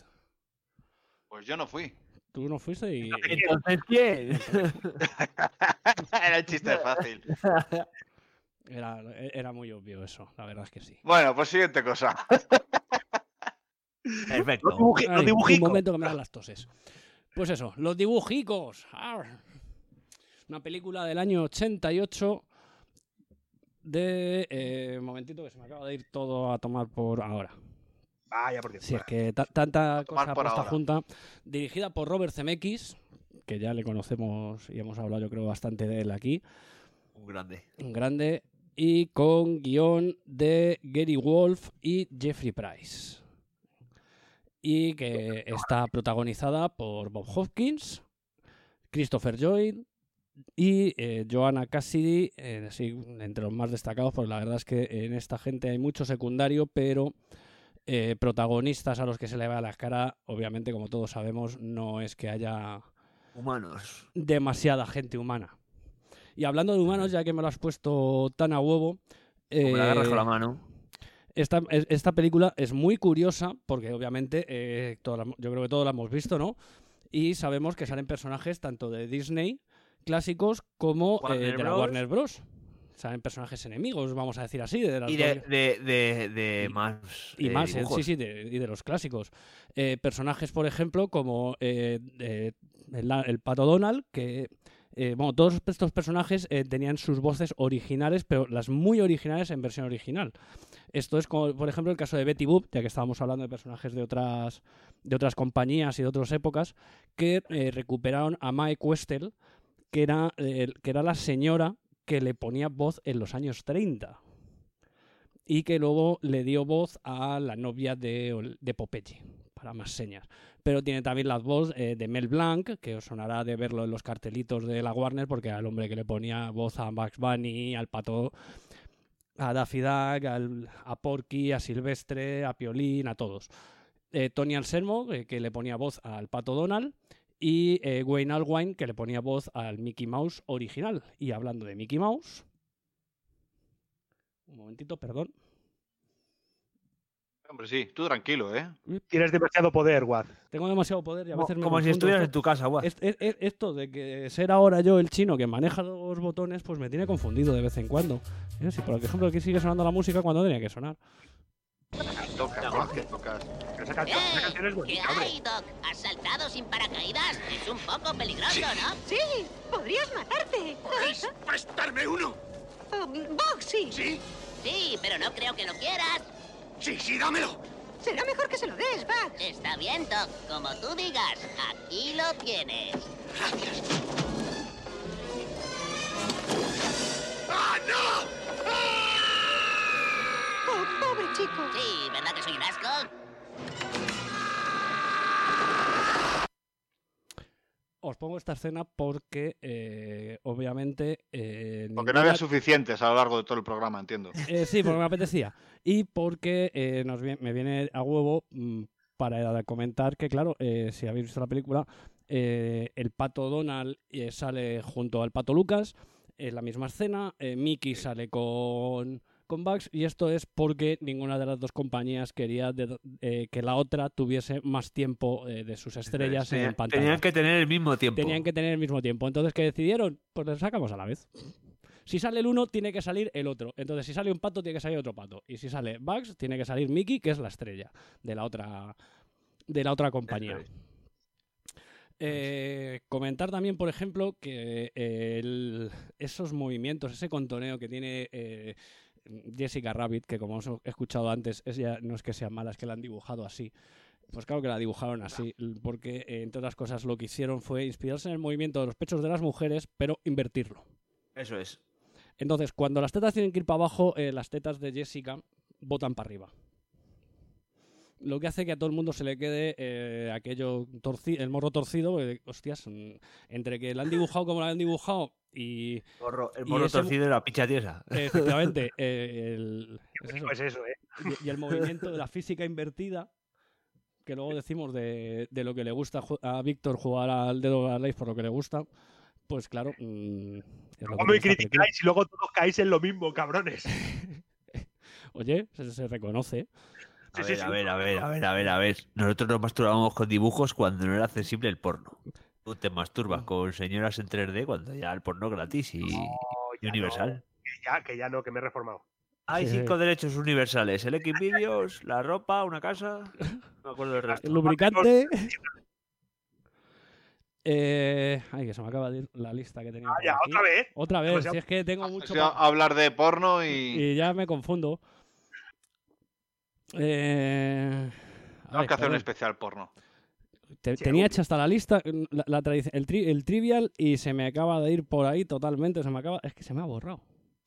¿Qué dices? Se me ha borrado el trivial. de Mientras lo buscas, podemos hablar de la posibilidad de un programa con, con versiones porno, claro. Como la que encontró mi hermano de Doctor Who, pues todo cosas así. O sea, el hijo de mi, el otro hijo de mi madre, quiero decir, chavales. Ah, vale, vale, perdona. E- Esa persona ¿Qué de la que usted parece? me habla, ¿no? Cada uno tiene que buscar su versión ahí de. Vale, yo me pido la del Roger Rabbit, que está. Uy, estaría, estaría, estaría difícil, ¿eh? Hay un Y hay que contar, hay que contar el argumento, ¿eh? Sí, sí, sí. Y tomar notas, y si, espera, y si hay fallos de récord y cosas así. si de repente Yo una iba a contar yo una anécdota, pero no, no lo voy a contar. Pues se me te- de ir el trivial a tomar por saco, porque se me ha borrado del todo. Pues invéntatelo. Y venga, así, a- al voleo. Eh, a ver, que abra por Te aquí ayudo, el te- lo Mira, te lo nombres por aquí. eh, por ejemplo, para interpretar al juez Doom, que es el personaje que interpreta eh, eh, Christopher Lloyd, eh, uno de los nombres que, que hicieron las audiciones fue Tim Curry. Oh, qué. Pero no le gustó.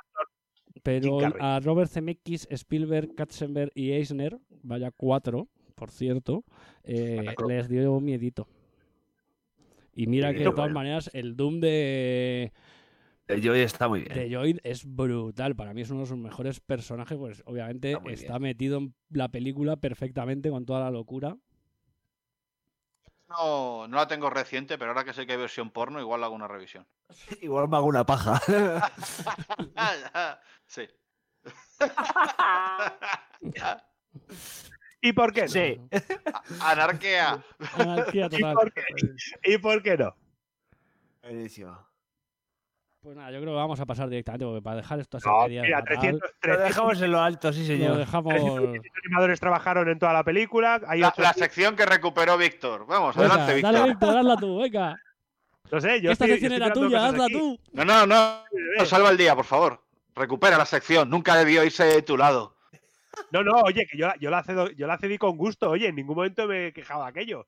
Que sí, que sí, como yo te he cedido el anteriores, pero que no pasa nada. Hoy Pues lo mira, haces un día, haces tú, algún día yo te haré el anteriores. Ya, Ya, está. ya que Víctor ha estado hablando antes de, de Mary Poppins, acabo de. Estoy leyendo por aquí que para hacer las animaciones de, de Roger Rabbit se utilizaron eh, más de 85.000 eh, eh, eh, celuloides, folios, vamos a llamarlo así. Frames. Eh, frames, sí. a pintados a mano.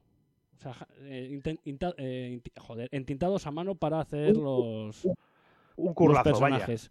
Y que no se ve. utiliza nada de animación por computadora. Estamos hablando del año 88, en aquella época No, y era... CMX, quería todo a mano. Hombre, es que...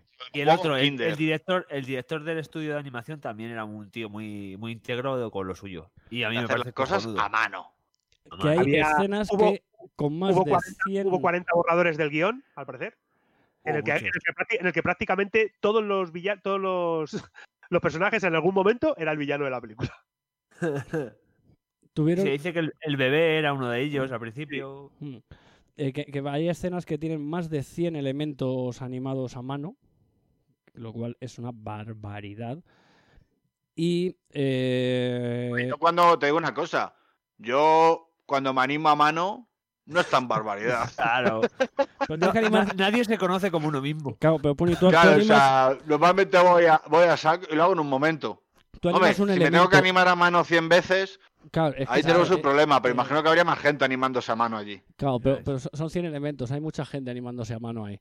Pues 100 elementos, animando, 100 elementos animándose a mano, es- vamos, Y 20 que ya es un bucaque. coincide 10 que- incluso es un bucaque.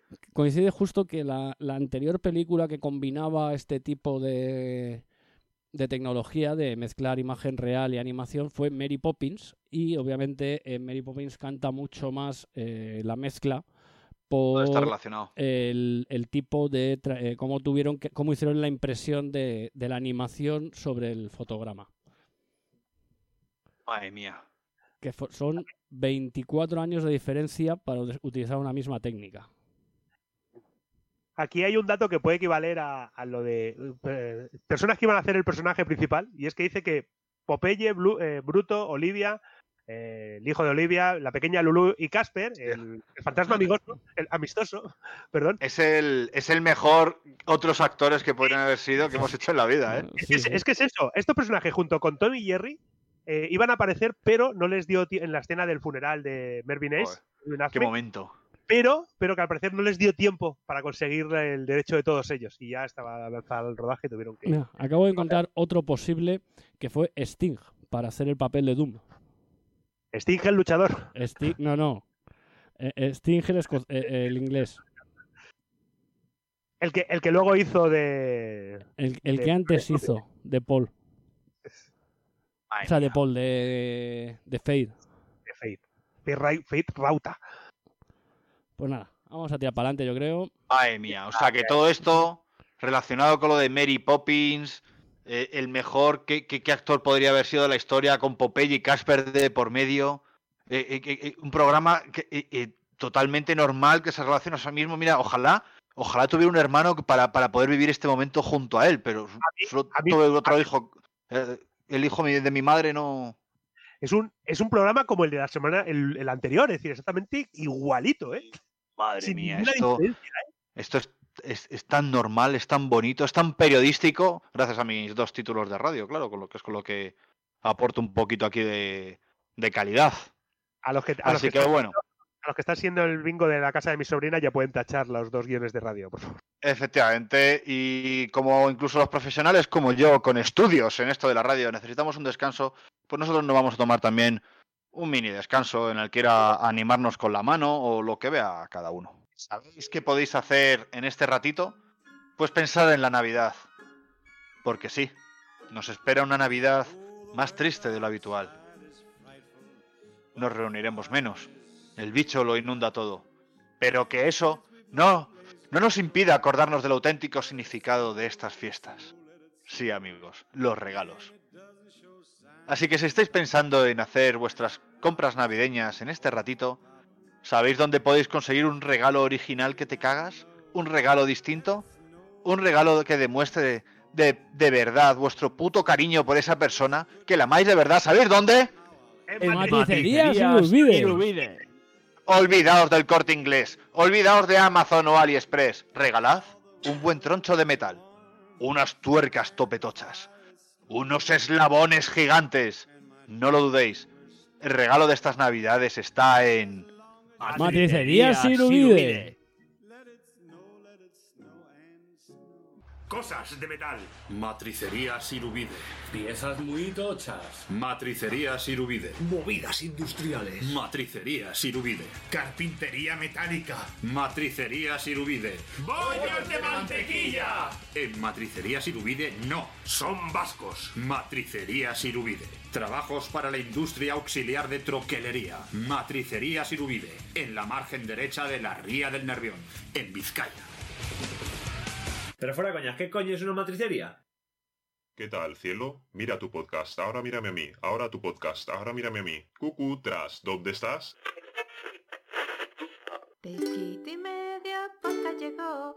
Coge tus amigos y vámonos. Bienvenidos a Pesquito y Medio, vuestro podcast friki preferido. ¡Arrancamos! Annyeonghaseyo. ¿Ha dicho? Ha dicho la- en coreano. Vamos a hablar de la saga del, del brujo Geralt. Porque vamos a hablar de un dorama. Así que hoy voy a hablaros de cómics de Regreso al Futuro. Pues yo vengo a hablaros de un juego que se llama Nada, traigo una serie de banda sonora que vamos a escuchar. Quiero que hagamos una especie de juego. Pesquito y Medio, un podcast de 10 tutanitos. Está chulo, pero la verdad es que hay momentos que es como, no sé. Podéis escucharnos en iBox, Evox. iTunes Y Tunis. y Spotify. Seguidnos en Twitter, arroba pesquito3 con cada kilo. Pesquito y medio. Pe- ¿Pero eso es en serio, lo de pesquito, de verdad?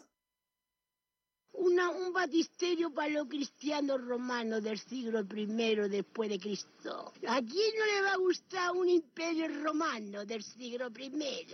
¿A quién no le va a gustar? La casa de mi hermano podcast. Estamos a tope con la investigación histórica. El batisterio romano y el imperio romano.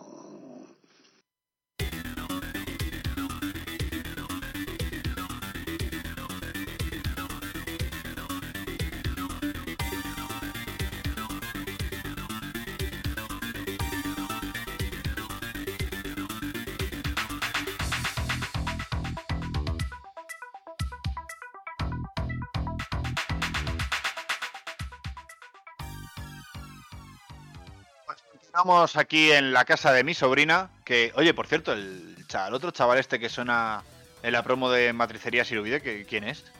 Yo creo que no, no fue un mendigo el que pagamos. No suena, que- suena- suena otra Bueno, voz. No, no sería nada importante. En fin, vamos ya con la segunda parte del programa, que vamos a dedicar a hablar de series de animación modernas, o más o menos modernas, está claro. Cualquiera que eche un ojo a los dibujos animados de ahora verá que la imaginación, la capacidad de los creadores y guionistas para sorprender y hacer cosas distintas, pues es brutal. Esto no es nuevo, si nos remontamos a finales de los 90 o principios del 2000 encontramos ya cosas como Vaca y Pollo, Soy Comadreja, El Laboratorio de Dexter, por supuesto, o Johnny Bravo, y ahí ya pues apuntaban maneras.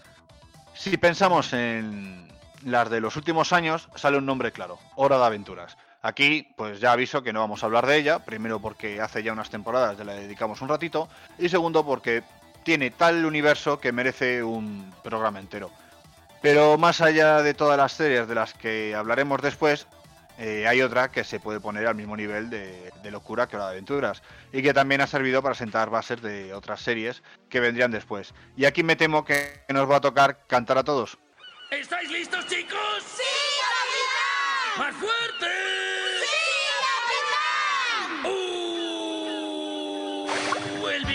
Vive en la piña debajo del mar. Su cuerpo amarillo absorbe sin más. El mejor amigo que puedes tener. Igual que los peces, él puede flotar. ¿Listos? Bob Esponja, Bob Esponja, Bob Esponja. Bob Esponja ya llegó.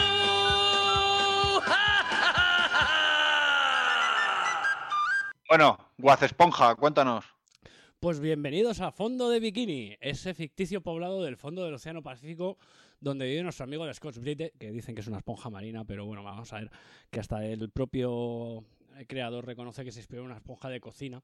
Favorito de los niños, Bob Esponja, ocupando una piña, que mejor eso que ponerla a la pizza, para que vamos a mentir, con su caracol Gary, cerca de la piedra de la que, bajo la que vive su mejor amigo, Patricio Estella, y de su, de su compañero de trabajo, Calamardo, que es un pulpo su mejor amiga, que es una ardilla tejana, eh, Arenita, que vive en una cúpula y utiliza una especie de traje de astronauta para poder eh, vivir bajo el agua y trabaja haciendo cangreburgers en Don Cangrejo, que como su nombre dice es un cangrejo, pero que es padre de Perla Cangrejo, que es una ballena.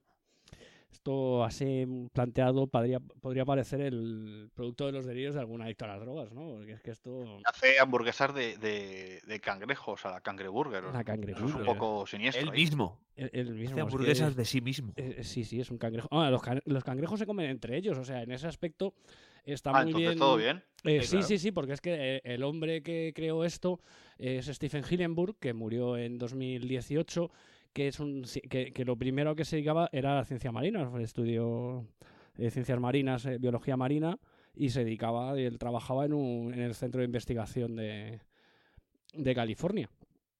Y un día le dio por empezar a, a estudiar animación y, oye, encontró trabajo en, en la vida moderna de Rocco, que no, no el Cifredi, eh, el otro, el perro. El perro, sí, sí. O sea, no, no confundamos porque hoy, hoy toca hablar de cosas para niños.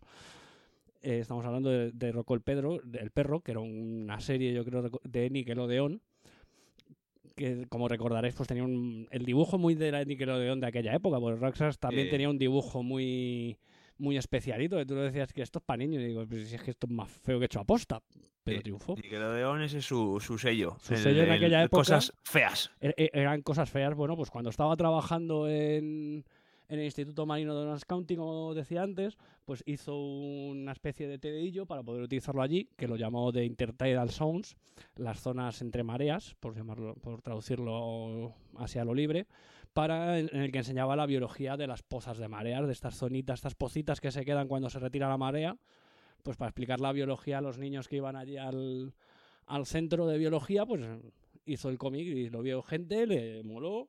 Y dijeron, oye, ¿y esto por qué no haces una serie? Y lo empezó a mover y hasta que le dijeron, oye, pues sí, toma, una serie. Y van a ser 300 episodios. Van a ser dos películas que este año iban a estrenar también una tercera, pero bueno, ya sabemos cómo está este año.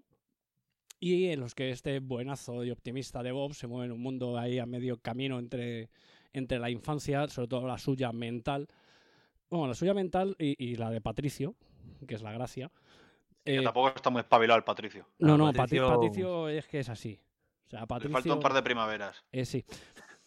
Pero claro, pero, pero trabajan y tienen sus problemas en el trabajo también, porque... Hombre, claro, tienen su minusvalía, pero pueden trabajar, guau. Claro. Entonces ahí tienen, Tampoco seas tú, hostia. ti- tienen sus momentitos esos con chistes y situaciones para toda la familia, con dobles sentidos eh, también para que aquel que lo pille pues lo ha pillado y eso que se lleva. Y un huevo de cameos, porque haya salido desde un clásico como es Ernest Borgnine, que es un actor clasiquísimo, a Rosario Dawson, Antonio Banderas, Johnny Depp, Tina Fey, Will Ferrell, LeBron James, David Hasselhoff eh, en persona, no en dibujo, eh, David Bowie, y que también apareció musicalmente con gente como Avril Lavigne, Wilco, eh, Motorhead, Pantera, músicos de Beach Boys o de los Ramones, entre otros muchos discos, eh, artistas que han sacado discos eh, de- con música de, Bob Esponja. Que es que esto, o sea, la cantidad de pasta que ha hecho esta serie es acojonante. Y la verdad es que eso te la puedes ver ahí tranquilamente. Con lo cual, pues eso, poneos unos cuantos episodios, relajaos y sed un poco como Bob, que ya hay demasiados avinagrados, ¿verdad, Víctor? Sí, no seáis como yo y, tener. No matéis a vuestro niño interior, por favor. Yo, yo que soy que soy padre, y co- como, sabéis, ser padre pues te cambia la vida, ¿no? Eh, cuando Díselo a alguien, ¿eh? Díselo a Eh, alguien. sí, lo- yo lo, lo- no sé, lo suelto así al aire. Eh, me acuerdo de un capítulo de Bob Esponja que vi que criticaba el sistema sanitario estadounidense. Joder, estaba pensando yo en eso, lo vi contigo en el local. Increíble, ¿eh? O sea, Sí, cuando sí, sí. Empe- empezó ahí a decir las movidas de en plan de no tienes seguro, fuera de aquí, y le. Sí, sí, gratis no atendemos a nadie y le tiraba Claro, una pata y le tiraba a mitad de la cartera. Eso, eso, eso. Y le dejan la carrera tirado. Fue en plan de, de- Cuando fui consciente, fue en plan de. Hostia puta, chaval. que me acuerdo yo de ver ese capítulo contigo y nos quedamos súper pillados diciendo, pero esto es para niños. Claro, claro, por eso. Sí, es, sí, es- sí, es sí. lo que tiene esa serie, que, que, que, que te la ves como crío y dices, ah, Bob Esponja. Pero claro, mm, la ves siendo el padre o, o- o sin ser padre, te la ves ahí tranquilamente y de repente dices, hostias, es que. ¿Cómo está representando alguna.? Pues como pasa muchas veces con South Park, aunque no es el mismo objetivo, obviamente. Ah, no es el mismo caso porque South Park son dibujos para adultos. Eh, sí, Eso sí, pero. se acerca más, yo creo, series tipo Los Simpsons. Ya Los no Padre de Familia, que también es para adultos, pero Los Simpsons sí es una serie a lo mejor para toda la familia, con guiños que pillarás según la edad que tengas. Sí, sí, sí, sí. Obviamente la, la referencia más clara es los Simpson por. Ta- También yo creo por, por mercado, por, por lo que han sacado a todos los niveles, porque juegos de Bob Esponja, eh, calzoncillos, toallas. mm, ¿qué- ¿Qué no han vendido de Bob Esponja? Eh, Es, uno de los, yo creo que es uno de los productos ¿Habrá condones de Bob más Esponja? explotados de merchandising de, de los últimos tiempos, ¿eh? ¿Habrá Pero no, condones? pero no solo, pero no solo cosas de vender, porque la, la serie es un generador de memes para internet brutal. Sí, sí, Es decir, es que, es que el, desde el de la vieja confiable con el maletín, al de eh, la, la piña que está vacía, que no hay nadie, va, va a su tienda, saca cualquier cosa en el cartel, se llena de gente. Por eso digo, es decir, es un generador de, de memes brutal y que Habrá, habrá otras series de las que vamos a hablar que no, no las conocerá todo el mundo. Eh, Bob Esponja no queda nadie que, Eh, que bueno, no lo aca- acabo de encontrar condones de Bob Esponja en, en Sí, Amazon. sí, ya además había pensado lo mismo y ya obvio que iba a haber. Eh, una, una cosa, Watt, la película esa que falta por estrenarse es la que te ha estrenado Netflix, de esta animación que es como la infancia con Bob Esponja en plan Eh, creo, bebé. que, creo que es sí, que estaba en 3D. Netflix por ahí detrás, pero. no Madre mía, la infancia de Bob caso. Esponja. Sí, es, es que son, son como una especie como de Bob Esponja bebé, pero está hecho en el... Ah, no, no, no están disponibles los condones, lo siento mucho, querida audiencia. No hay ¿Qué son? ¿Por encargo o qué? No lo sé, en Amazon, al menos lo que me ha cargado de Amazon, que también que es Amazon eh, Inglaterra, mm, me dice que no están disponibles los condones. Vienen, vienen en lata, para que lo sepáis. Yo sigo, yo sigo flipando con que ha estado eh, Motorhead. eh, Yo simplemente dejo, dejo el concepto ahí de condones en lata. Sigo flipando con eso, con Mo- Motorhead a cantar la canción de Bob Esponja. Let me kill Mr. ha Eh, cantado. ha cantado eh, algo eh, de, de Bob Esponja, sí. No... Hostia, hostia puta. Eh, La Puto- canción está de. de reggaetón la que ha sido tan famosa de no sé qué de la fiesta en el fondo del agua o algo así que es. Que ha Eh, sido sí, esa- pero esa es de una. esa es de, de la nueva película o algo así. Claro, pero que coge el sample de, de una de las canciones de Bob Esponja. Ahora, ahora en un momento os paso imágenes para que veáis las latas de condones. No, no, la- no las podemos es ahorrar. ya, pero es que- Saltamos ahora a una de. Sí, sí, pasamos un poco de eso, Guaz. Tú a tu rollo, compra lo que necesites, pero. Pero nosotros los condones de voz de esponja, pues por lo que sea, no queremos nada que haya estado en el fondo del mar. Eh, saltamos ahora, como decía, a una de las que quizás sea de las series más características de esto de la nueva animación infantil, aunque la serie ya tiene unos añitos. A ver si la reconocéis por la sintonía.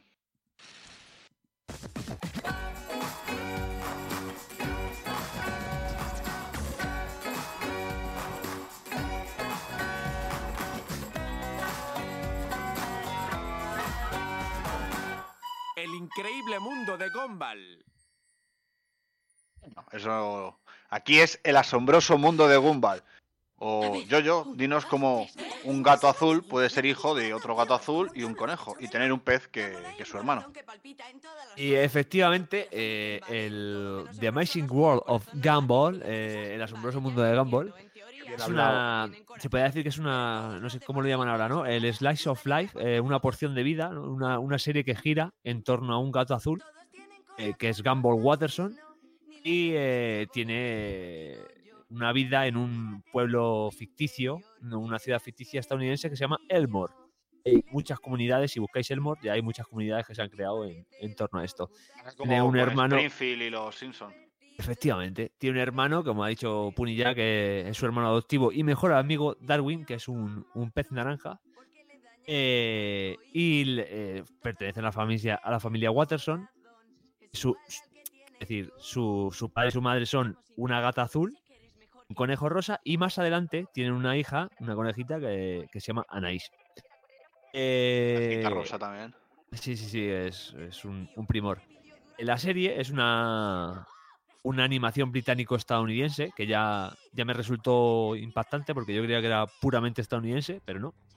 Es, también pertenece al, al Reino Unido.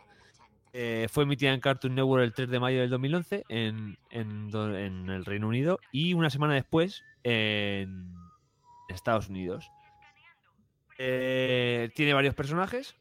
Eh, Gumba- Gumball Christopher Trisha Watterson, que ese es el nombre, el nombre completo del protagonista, que es un gato de color az- azul. tiene 12 años, 13 en la segunda temporada, 14, ya sabes. Este va creciendo. Eh, está enamorado de una cacahuete con cuernos llamada Penny. Su comportamiento es revoltoso, increíblemente egoísta, pero es muy leal y muy, muy serio cuando quiere. Eh, de esto también, la animación cuando lo ves, es un poco como Chicho Terremoto, ¿no? ¿os acordáis? De cuando tiene esos momentos dramáticos, cambia incluso un poco la, la animación eh, de, de su personaje para darle un tono más serio. Sí, es esto que se pone de repente la pantalla en negro y solamente se ve a él y con una cara totalmente. Eso es, y con una, una cara como si fuera adulto, ¿sabes? Estas cosas que, que son, son muy guapos. Sí, que a lo mejor eso pasa también, por ejemplo, un poco en Shin-Chan, cuando Shin-Chan se pone el eso jeto es. aquí al referirse a un adulto de viejete o alguna historia. También lo hacía Chicho Terremoto, claro.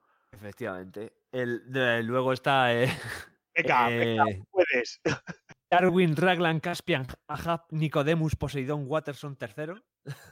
Es, es Darwin, es, es su hermano, que es un perrojo, eh, que es, es menor que él, eh, un par de años.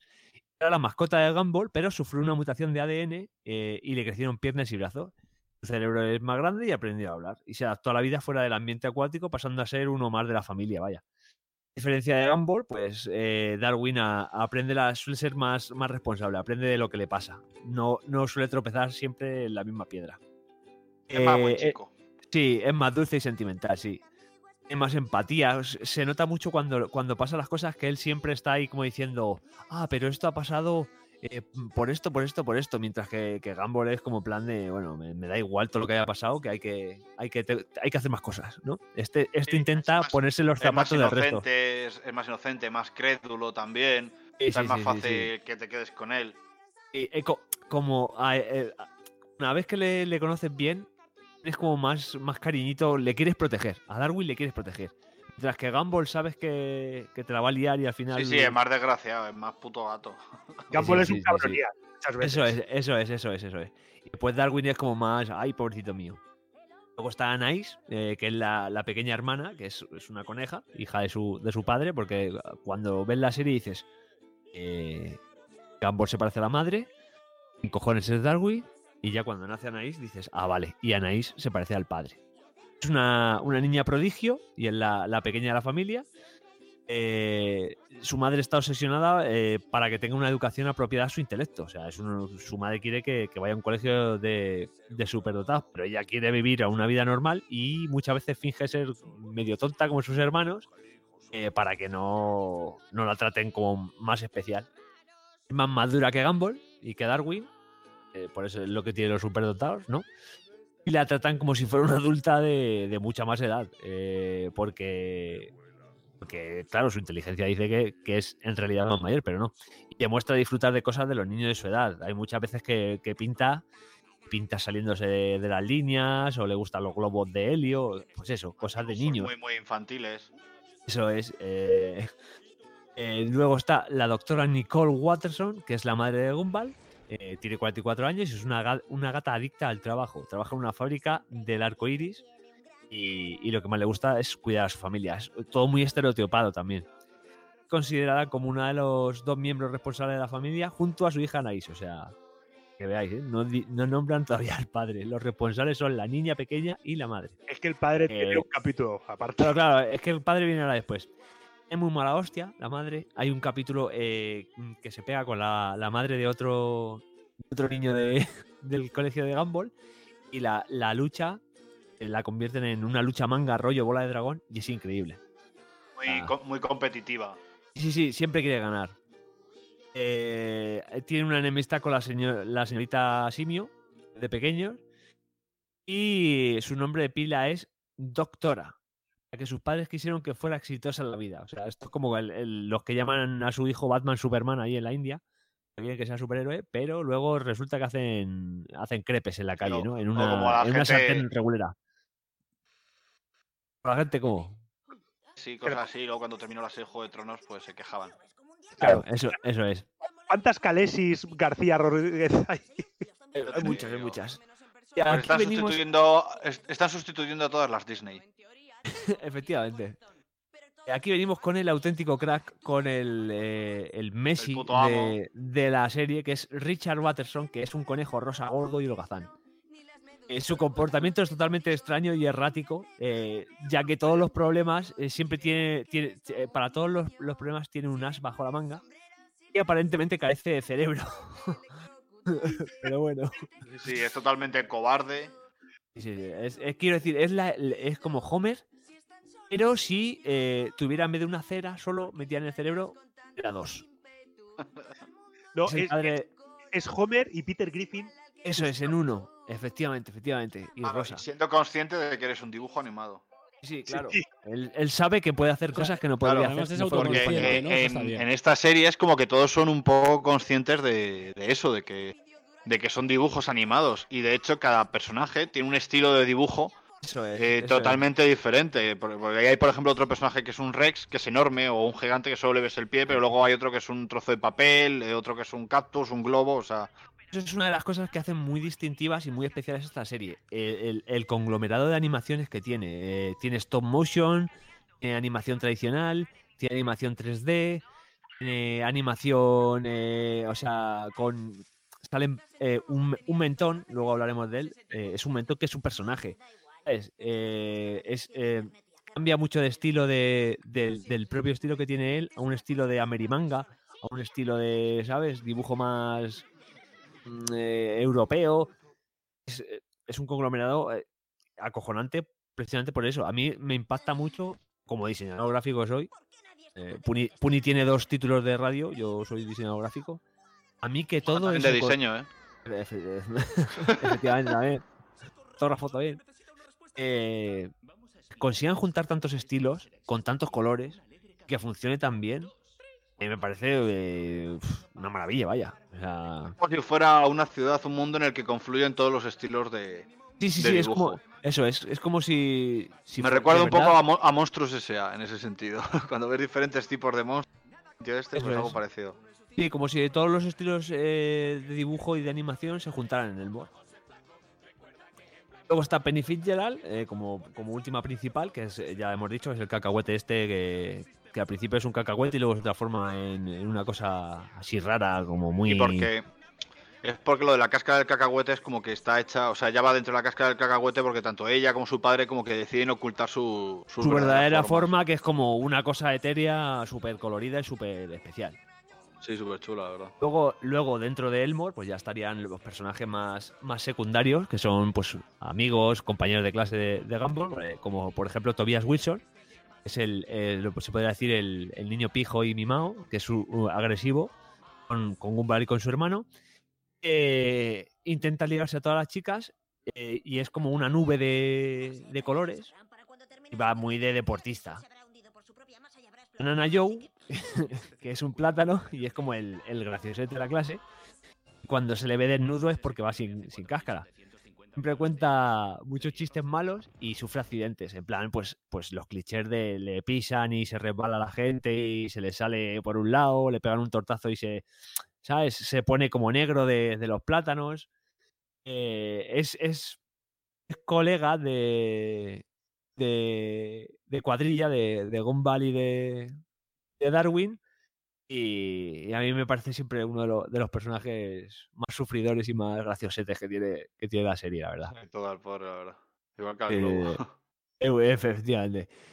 Harry Kruger, que es la fantasma gótica de su clase, que está también en eso, otra crack. eh, Sale por, por la tangente con, con sus, sus comentarios. La típica, pues, pues, pues los- como, como éramos nosotros en el, en el instituto, ¿no? Poníamos los heavy, los rockeros, los góticos. Y eh, se, se divierte asustando a la gente, claro. Lleva una especie de calavera como pli- clip en el pelo, o sea, rollo muy, pues eso, gótico. Y siempre que hay alguna movida paranormal, pues Gumball y Darwin recurren a ella. Hay un capítulo, hay un, capítulo con este personaje que estamos hablando de la variedad de, de estilos que tiene la serie, pero también de tramas, porque hay un capítulo en el cual ella está enamorada de Darwin y es como que se lo quiere demostrar y Darwin piensa que está enamorado, que la que le deja las cartas de amor es la chica que tiene detrás. Pero porque a ella no la ve, porque como es un fantasma, cuando se pone muy nerviosa se vuelve invisible. Vuelve invisible, efectivamente. Es un capítulo precioso, es la típica historia de, de la, de la chica enamorada ayudando a, su enamorado a conquistar a otra. Y es un capítulo precioso por la resolución que tiene y tal y cual. Y es uno de los, mis capítulos favoritos de, de la serie.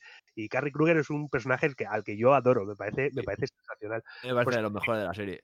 que la serie, la serie mm, al ser lo que ha dicho yo, un slice of life, slice of life que tiene, que también tiene muchas locuras que hace el, que hace sobre todo el padre, es decir, las locuras de la serie Joder. están enfocadas en, en el padre Richard. eh, también tiene esos, ese, ese tipo de capitulitos, esas perlitas de en plan un poquito más emotivos, un poquito más seriotes, como el capítulo del perro de Fry en Futurama, por ejemplo. Entonces, que, que la, la hacen una serie muy viva y una muy, Qué muy tristeza de capítulo, tío. I want some sunshine. Oh, oh. Ya, ya. Siento haberte recordado ese capítulo, Puni. Qué penita. Pero es eso, es algo que quiero, que una serie tan loca como puede ser Futurama, que de repente aparezca un capítulo como ese. Pues aquí en, que en Gumball, otra serie que también tiene mucha locura, aparezca ese capítulo de, esa historia de amor, que es un capitulazo. Bueno, luego está Tina Rex, que es la matona del colegio. eh, es una dinosaurio gigante, vaya, por eso es Tina Rex. Rex. Eh, en el fondo es, amable, pero siempre se comporta un poco beligerante. Eh, su mejor amiga es Jamie y su esclavo Anton. tiene miedo a, Nicole Watterson. Tiene 14 años, es ya adolescente. Dan Kane, que es un globo turquesa, muy educado y muy amable. Este es el de. Este es un crack. Este es el de. Siempre es, es, pues eso, muy. Muy bien queda, ¿no? Muy, muy señorial y tal. Su novia es eh, la ironía, claro, la ironía y los dibujos. Su novia es una cactus llamada Carmen.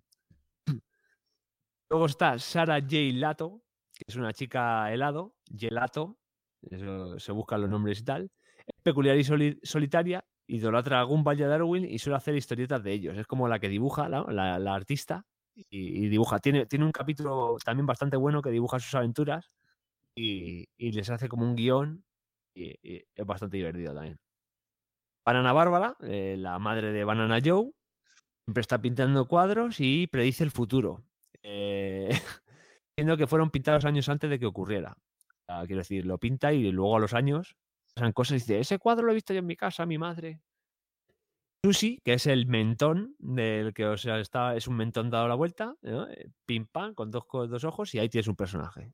Es, es buenísimo. Pues da un mazo de Eh, grima, ¿eh? O sea, a mí me, me- me- me flipa porque es el, el punto inquietante cada vez que sale y digo, madre mía, porque claro, yo le doy la vuelta, yo quiero saber cómo es la cara de verdad. A mí me mola mazo hacer eso. Tengo que comprarme. Ya voy a comprarme unos ojos estos por AliExpress y voy a hacer. Porque con boli no queda tan bien. Pero si tienes un mega chino ahí al lado de casa, seguro que tienen tú. Seguro, seguro. O sea, di por AliExpress, pásate por ahí y seguro que tienen, vamos. Eh, luego está, pues es que hay muchos personajes. ¿eh? Yuk, vamos a ir aquí más, ligero. Yuk, eh, que es un estéreo humanoide. Un estéreo humanoide es un, un, un- un loro de los antiguos, efectivamente. Pero, Eh, con lo de hace, hace rap y esas cosas. Para hacer tu Big Boss. Eso es. Jamie Russo, que es una búfalo malcriada y xenófoba. es increíble. Buenísimo. Eri, que es una osa hecha de papel arrugado, que también es, esta me parece también muy, muy Sí, entrañable. ese mola mazo. Si realmente hay. Si es que hay un montón de, de personajes y luego cada uno es especial porque tiene su, pues, propia su estilo, digamos, de dibujo y por también digamos que tiene a raíz de eso sus habilidades, yo que sé, también hay una especie de robot que hace cosas tipo mecha y cosas así japonés.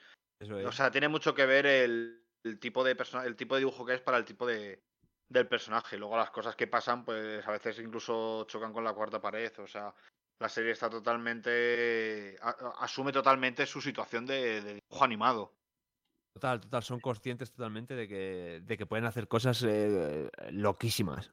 Es lo que dice, es lo que dice una de las canciones de la serie, la de que, que nadie es mejor que nadie, o nadie.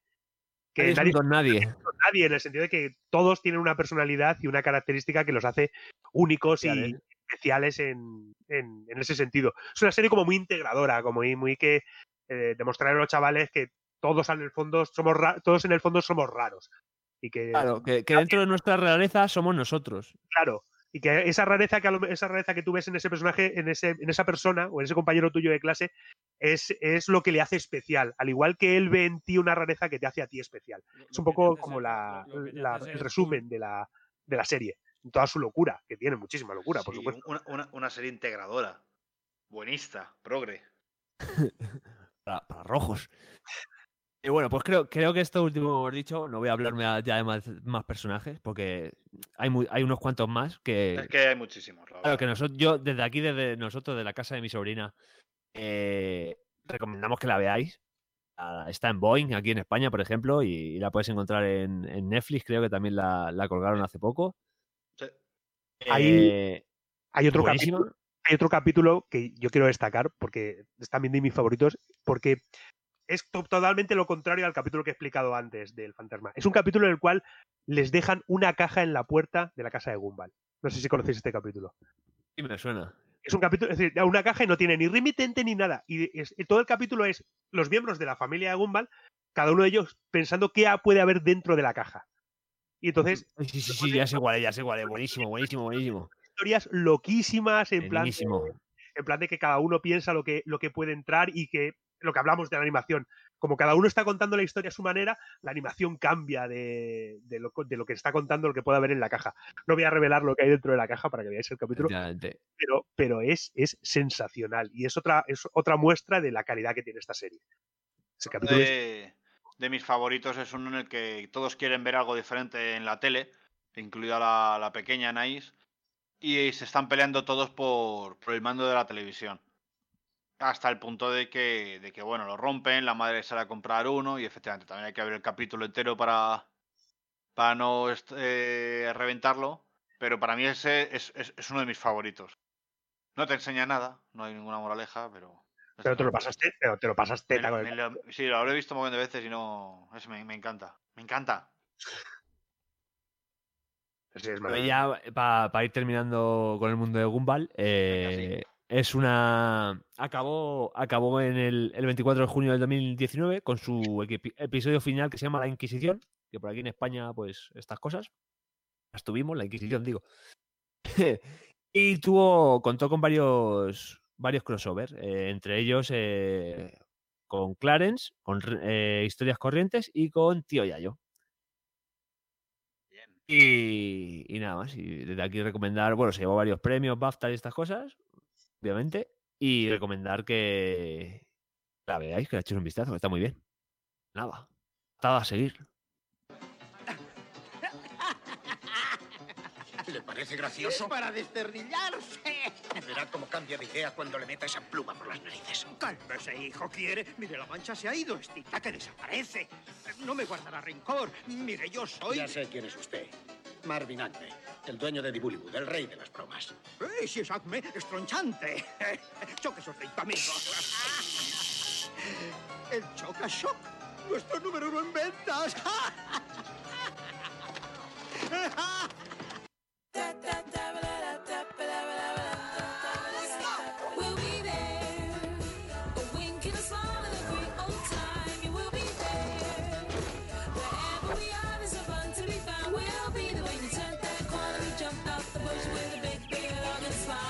Somos osos. Hermanos osos tratan torpemente de encontrar su lugar en una sociedad civilizada, ya sea buscando comida, tratando de hacer amigos humanos o intentando hacerse famosos en Internet.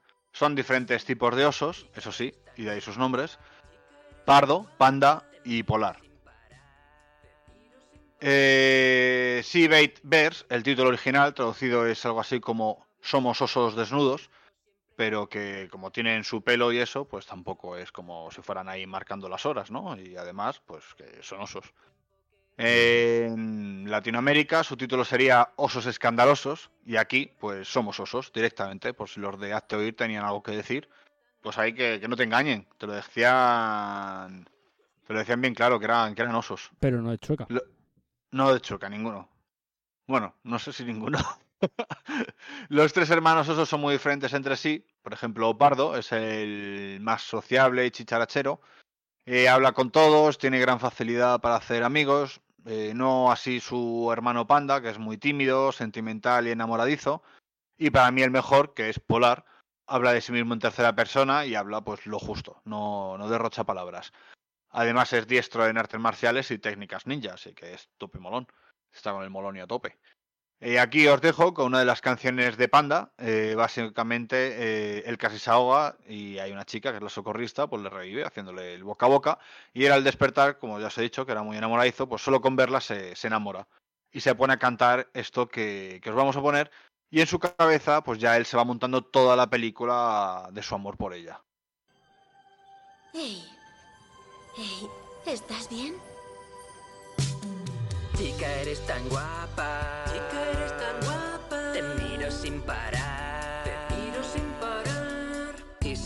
Así, me voy a enamorar de mi novia. Quiero que a mi lado siempre quieras estar. Estás soltera. Sé que soy un panda, pero te puedo amar. Por supuesto. Sé desde hace tiempo que eres sensacional. Sé valiente. Te compraré flores aunque tenga que ahorrar. Deberías. Chica, eres tan guapa. Chica, eres tan guapa. Chica, eres tan guapa. ¡Despierta, hermanito! Despierta es pardo. En esta canción me parto con la parte en la que dice de- te voy a comprar flores aunque tenga que ahorrar. Y de fondo debería. la folla. Bueno, la serie comenzó en julio de 2011 y tras 140 episodios pues aún sigue en activo. El último emitido fue en septiembre de este año, así que Somos Osos está a tope. Es una serie que puedes ver perfectamente con pequeños y que de vez en cuando pues atarán algún chiste que solo vas a entender tú. Pero sus aventuras arbitrarias y fantásticas, o a veces tan sencillas y rutinarias como las de cualquiera, pero con su toque de humor, te mantendrán sonriente lo que dure uno de sus cortos episodios. Hay, como en todas estas series, eh, algún amigo recurrente que de vez en cuando pues, se repite saliendo en, en los varios episodios. Estos podrían ser a lo mejor Nom Nom, un koala influencer que todo el mundo adora, pero que él luego tiene una conducta que recordaría mucho a la de Krusty el payaso. Eh, Chloe Park, una estudia- estudiante coreana y hasta un mismísimo Bigfoot. En mi opinión, la serie es 100% recomendable, graciosa, entrañable. Ahora mismo, aparte de en Cartoon Network, pues también, como hemos dicho antes, la podéis ver en el Netflix, así que echarle un ojito. Y pasamos ahora de Cartoon Network a... a no sé- bueno, no sé si tenéis algo que decir, chavales, somos, somos osos. Bueno, sí, lo, has dicho muy bien. que os, doy, es- os- os doy boleto.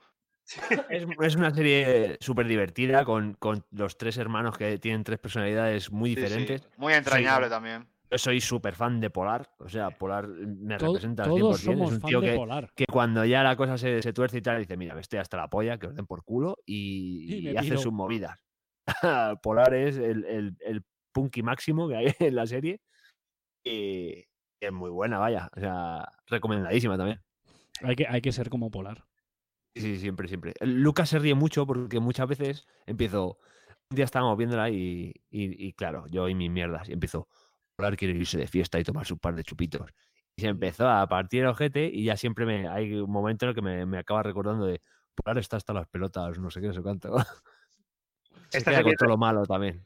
Esta serie no es tan loca en cuanto a la animación como Gumball, es mucho más. No, no, no, es, no, es, la- animación es no- muy animación normalita. normal, pero vamos, muy buena. Son, son Muy los, buena, pers- y los los- personajes y las situaciones y, y cómo la- las van sacando. Yo me acuerdo uno de que, que tienen topos en, en la cueva o algo así y se les van cayendo las cosas por el, por el agujero que hacen los topos en la habitación. Puede ser, puede ser. Que, que- que uno se pone a hacer magia. Bueno, es una, una locura de episodio. Y dices, pero a ver. ¿Y, y qué termina? Pues eso, Polar yéndose a tomar, mandándoles a tomar por culo, yéndose a lo suyo. Ahora se acaba hasta la polla y hace lo que quiere. El puto amo. Bueno, pues ahora sí, de Cartoon Network pasamos a Disney y nos dejamos de series más actuales para irnos a una de hace casi 20 años. ¿Por qué? Porque a Víctor le gustan las adolescentes pelirrojas y no nos podría dar más grimilla. Una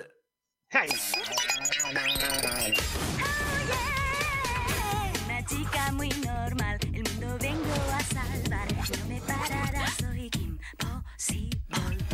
Todo yo lo puedo hacer. Si te ligo, llama. Piensa que yo allí estaré. No importa dónde o cuándo ocurra. Si me llamas, yo iré. Kim Possible. Llama, grita si me necesitas.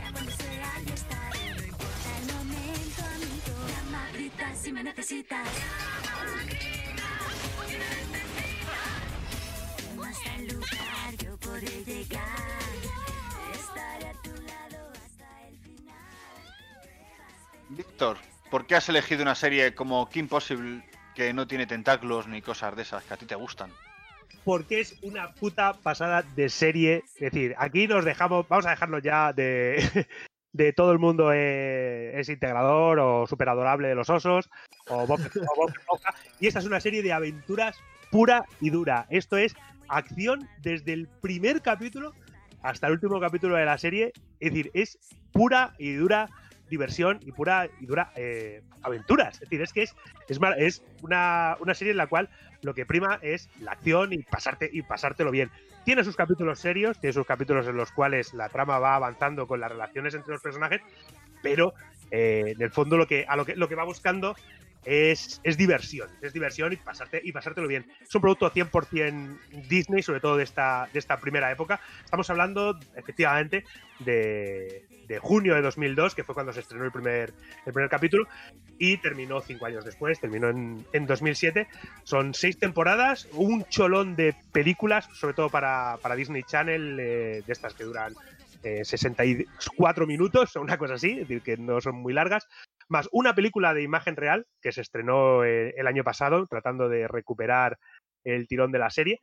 Y, y es eso, es decir, marca, es decir, es junto con, porque son más o menos de, esta época, de estos primeros 2000, junto con Buffy, junto con Alias y junto con las Supernenas, estas, esta serie de, estas series de aventuras protagonizadas por mujeres o por personajes femeninos que ya rompían un poco con la estética del, del macho aventurero, del Johnny Bravo y de este tipo de cosas. Y es, es- para mí es una de las grandes, eh, de grandes series de, de acción. Este- aventurero Johnny Bravo, ¿eh? no, pero me refiero, me refiero a personajes, eh, eh, personajes femeninos fuertes de- dentro Ah, de. vaya aventuras. Bueno, Johnny, Johnny Bravo intentaba, intentaba ligar Juja. ¿Qué, no- qué nos cuenta, ¿Qué nos cuenta Kim Possible? Porque estoy hablando con ella con, con mucha emoción y eh, Yo, seguramente yo quería todo el mundo Víctor, Kim Possible. que... La gracia es- Víctor, la- eh, no sé dime. si te has dado cuenta, ¿sabes lo que es una película de sesenta y pocos minutos? Un mediometraje, un cort- no sé qué. Tre- tres episodios. Sí, básicamente sí. O sea, eh, que es lo que hicieron con Futurama. Eh, vamos a sacar cuatro películas, no sé qué, y luego te las venden como una temporada de 16 episodios. No, pero a ver, esto eran como películas, esto contaban como aventurillas independientes. Ya, ya, ya, pero que la duración es esa por eso. Sí. ¿De cuánto es la duración de un episodio? Tanto, pues mm, vamos a tirar al triple o al cuádruple. ¿Cuánto nos queda? pero- ¿Que para 60 bien? Pues a 60.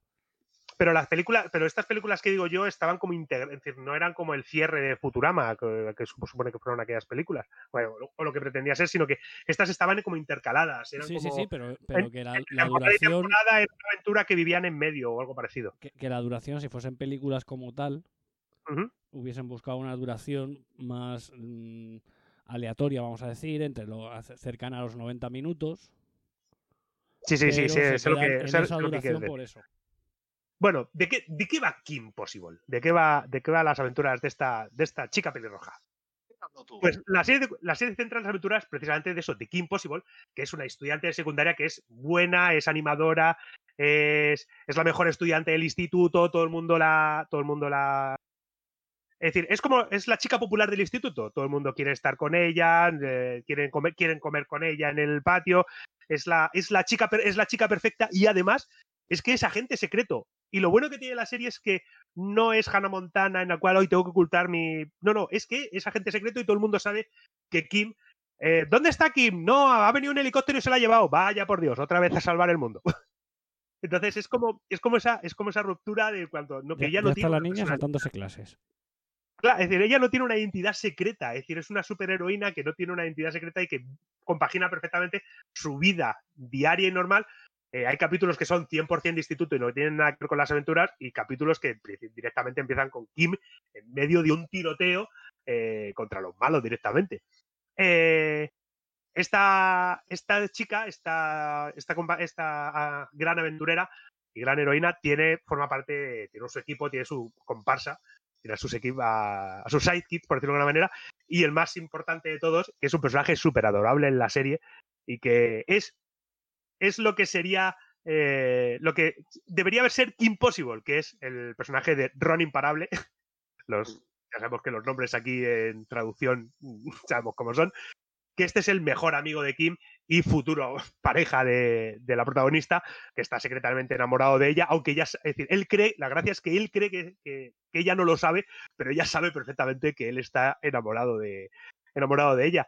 Y es el tipo, típico chico apocado, es decir, que eh, eh, es como, es lo que, es lo que sería Impossible, sería el tipo que tiene una, es el, chico tranquilo, al que pasa un poco desapercibido, se le da bien jugar al fútbol, que es, que es soccer, que es el fútbol nuestro, no es el fútbol americano, se le da bien jugar a este tipo de, al fútbol, es no, es un, no es un tontorrón, es un chico del montón, pero que luego sería un superhéroe. Aquí es Kim, que es la chica popular, la que es la, la superheroína junto con, junto con Ron. Aparte de, de- Ron, que es el metepatas oficial del, grupo a la hora de, de desfacer entuertos, la gracia, el verdadero protagonista y el verdadero alma de este grupo, y el que muchas veces tiene la clave para salvar la situación y de que nuestros protagonistas no mueran, es Rufus, que es la ratilla mascota que tiene, que es de Ron, que recuerda mucho a Scooby-Doo porque es el rollo este de que Rufus y, y Ron hablan mucho entre ellos y el resto es como son Shaggy y Scooby. hablan mucho entre ellos, es como que los dos se entienden, la gente se queda mirándolos tal. Y Rufus es el personaje pues que pasa desapercibido por el malo y queda libre y puede ir a la habitación en la que están las llaves o desconectar el misil. Vuelvo a repetir, es que son aventuras que son 100% aventuras de James Bond metidos en una serie técnicamente, bueno, es infantil, en una serie infantil, una serie para niños. Por eso digo que es aventura pura y dura en, en todos los sentidos. En la cuarta pata del, del banco de los superhéroes es Wade, que es un genio informático que prácticamente no sale de su habitación, pero es un genio de los ordenadores y está siempre tecleando y es como es lo que sería oráculo para Batman, es decir, es la persona que le dice por dónde tiene que ir y por lo que tiene que hacer y cómo es la aventura que tienen que, que desfacer en ese momento. Las aventuras que muchas veces mm, pasan de simplemente le han robado a, al- han robado a la mascota del instituto y hay que ir a recuperarla, a de salvar a unos científicos que han sido secuestrados por un ente maligno. Este ente maligno, este villano que está siempre eh, tratando de acabar con, con nuestra, nuestra, nuestra superheroína, no deja, no es, no es otro que el malvado y el villano Doctor Draken, que es el archienemigo y es el, el gran villano de la serie.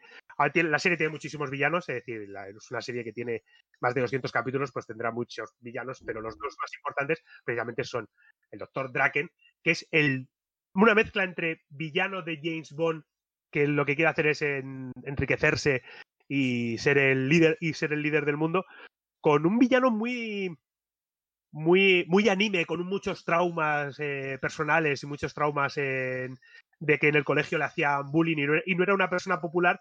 Y sin embargo, el que la heroína que siempre le esté derrotando sea, sea la chica más popular del instituto, pues como que le toca mucho, le tira mucho de los huevos a- al Dr. Draken. Su personaje también. En la versión estadounidense el que le pone la voz es, es Bender. Y también Sí. la voz de Jake en Hora de Aventuras. Es un personaje. A mí, a mí el Dr. Draken me parece un personajazo. Yo me-. Es, sí, sí, súper- es súper divertido. Eh, la mano derecha y lo que sería la contrapartida, lo que sería la Kim Possible villana, porque es todo lo que es Kim lo es ella, es Shego, que es la, la gran archivillana y es la gran enemiga de, de Kim, y es la mano derecha de este Dr. Draken. Y la mayoría de las aventuras es esta- eh, deshacer eh, lo que este hombre, lo que este doctor quiere, ha, tramado para eh, lo que sería el malo de la semana o el monstruo de la semana, lo que tiene preparado para, para nuestros héroes. Hay muchísimos malos, es decir, al ser una serie de, de aventuras, eh, no siempre sale, es como los malos de Spider-Man, puede que Spider-Man se enfrente siempre a, al Duende Verde, pero de vez en cuando aparece, por ejemplo, el, un personaje llamado Senior Senior Junior, que es un es el, es el hijo de un inventor y que como el padre eh, eh, era un buenazo, él ha decidido convertirse en un supervillano, por poneros un ejemplo. Entonces es, es como un gran... Es como eh, que quiere, quiere ganarse el favor del padre siendo todo lo contrario a él. Esto de la rebeldía infantil, de esto de la rebeldía de los adolescentes, de, de pues tú escuchas este tipo de música, pues yo escucho esta que es más radical y me hago un piercing. y pero aquí es como llevado. Que, que llevado un del Madrid, pues yo me hago del Barça. Sí, algo, algo parecido. Eh, la serie está terminada. La serie comenzó y decir, eh, terminó, pues eso, como he dicho, en 2007. Tiene, eh, tiene un montón de videojuegos, sobre todo para, para PlayStation 2, PlayStation 1 y PlayStation 2. No ha saltado a las nuevas generaciones. Eh, está toda en Disney Plus, junto con las películas. Y como he dicho antes, el año pasado eh, eh, se estrenó una, una- lo que podría haber entrado perfectamente en el programa que el que hicimos de Live Actions, de, porque es una, un, live action basado en, en Kim Possible, en el que entre todos los personajes yo destaco al personaje que hace Ron, que es el señor, que es el actor Sin, Glam, Sin Glambron, que si habéis visto la serie de Goldbergs, es el protagonista de, de la serie de Goldbergs. No sé si habéis visto vosotros esta serie. la de Sí, la de una, eh, cosas de casa, pero en dibujos. Eso- no, de- no, no, de eh, es, cosas de eh, casa, una pero serie- en, es- en judíos de los 80. Sí, es, es los 80 bien de. Es decir, Ah, es un- vale, vale, ya sé cuál es. es un Vale, tipo que, vivió los 80 y, y todo realmente tiene muchas evidencias suyas, que muchas cosas son personales, que otras son inventadas, claro está. Pero, pero es una serie divertidísima. Yo lo Pues recomiendo a mucho. mí La serie de- los de Goldberg Goldberg. me parece un, un todo el mundo odia a Chris mal. A mí me gusta mucho de Goldberg. Y todo el mundo odia a Chris también me gusta mucho. A ver, eh, y todo el mundo odia a Chris es la serie que nos dio a conocer en España a Terry Crews. Por ejemplo. Las cosas como son. Hay que decir. Y eso que en aquella época no conocíamos lo que hacíamos con los pectorales. Y esos, y esos señores es algo bueno, que lo sepáis. Decir, conocer a Terry Crews es algo bueno, maravilloso en Brooklyn Nine-Nine, pero bueno, nos estamos desvi- desviando. En resumen, si queréis, ver, si queréis ver una serie, si queréis ver una serie divertida, una serie para, para desconectar un rato en el que hay chistes, hay humor, hay, hay acción, hay, hay emoción y, y ahora, ahora es cuando diréis vosotros "Uh", y hay una pelirroja, acercaos a Impossible porque lo vais a pasar francamente bien. Bueno, pues eso es lo que nos ha aportado Víctor. ¿Se está llevando este hombre pruebas del escenario del crimen? No, Juetún. Valiant lo recogía para dárselo a usted. ¿Verdad, Eddie? Démelo. Desde luego. Su número uno en ventas.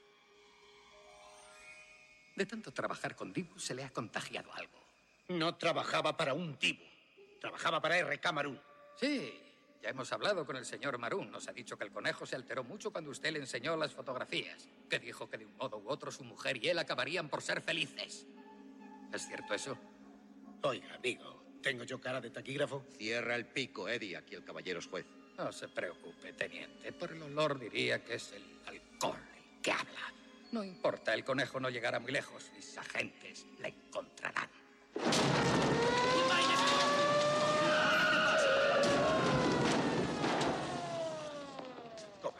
Sí, están especialmente dotadas para este trabajo. Bajando, matones. ¿Habéis encontrado al conejo? No se me preocupe, juez. Tenemos deformantes por toda la ciudad. Le encontraremos. No tendrá usted idea de dónde puede estar el conejo, ¿verdad, señor Valiant? ¿Le ha buscado en Walla Walla? En Cucamonga. Dicen que Kokomo está muy bien en esta época del año. Me sorprende que no se brinde usted a colaborar, señor Valiant. Un dibu ha asesinado a un ser humano. Se da cuenta de la gravedad del caso.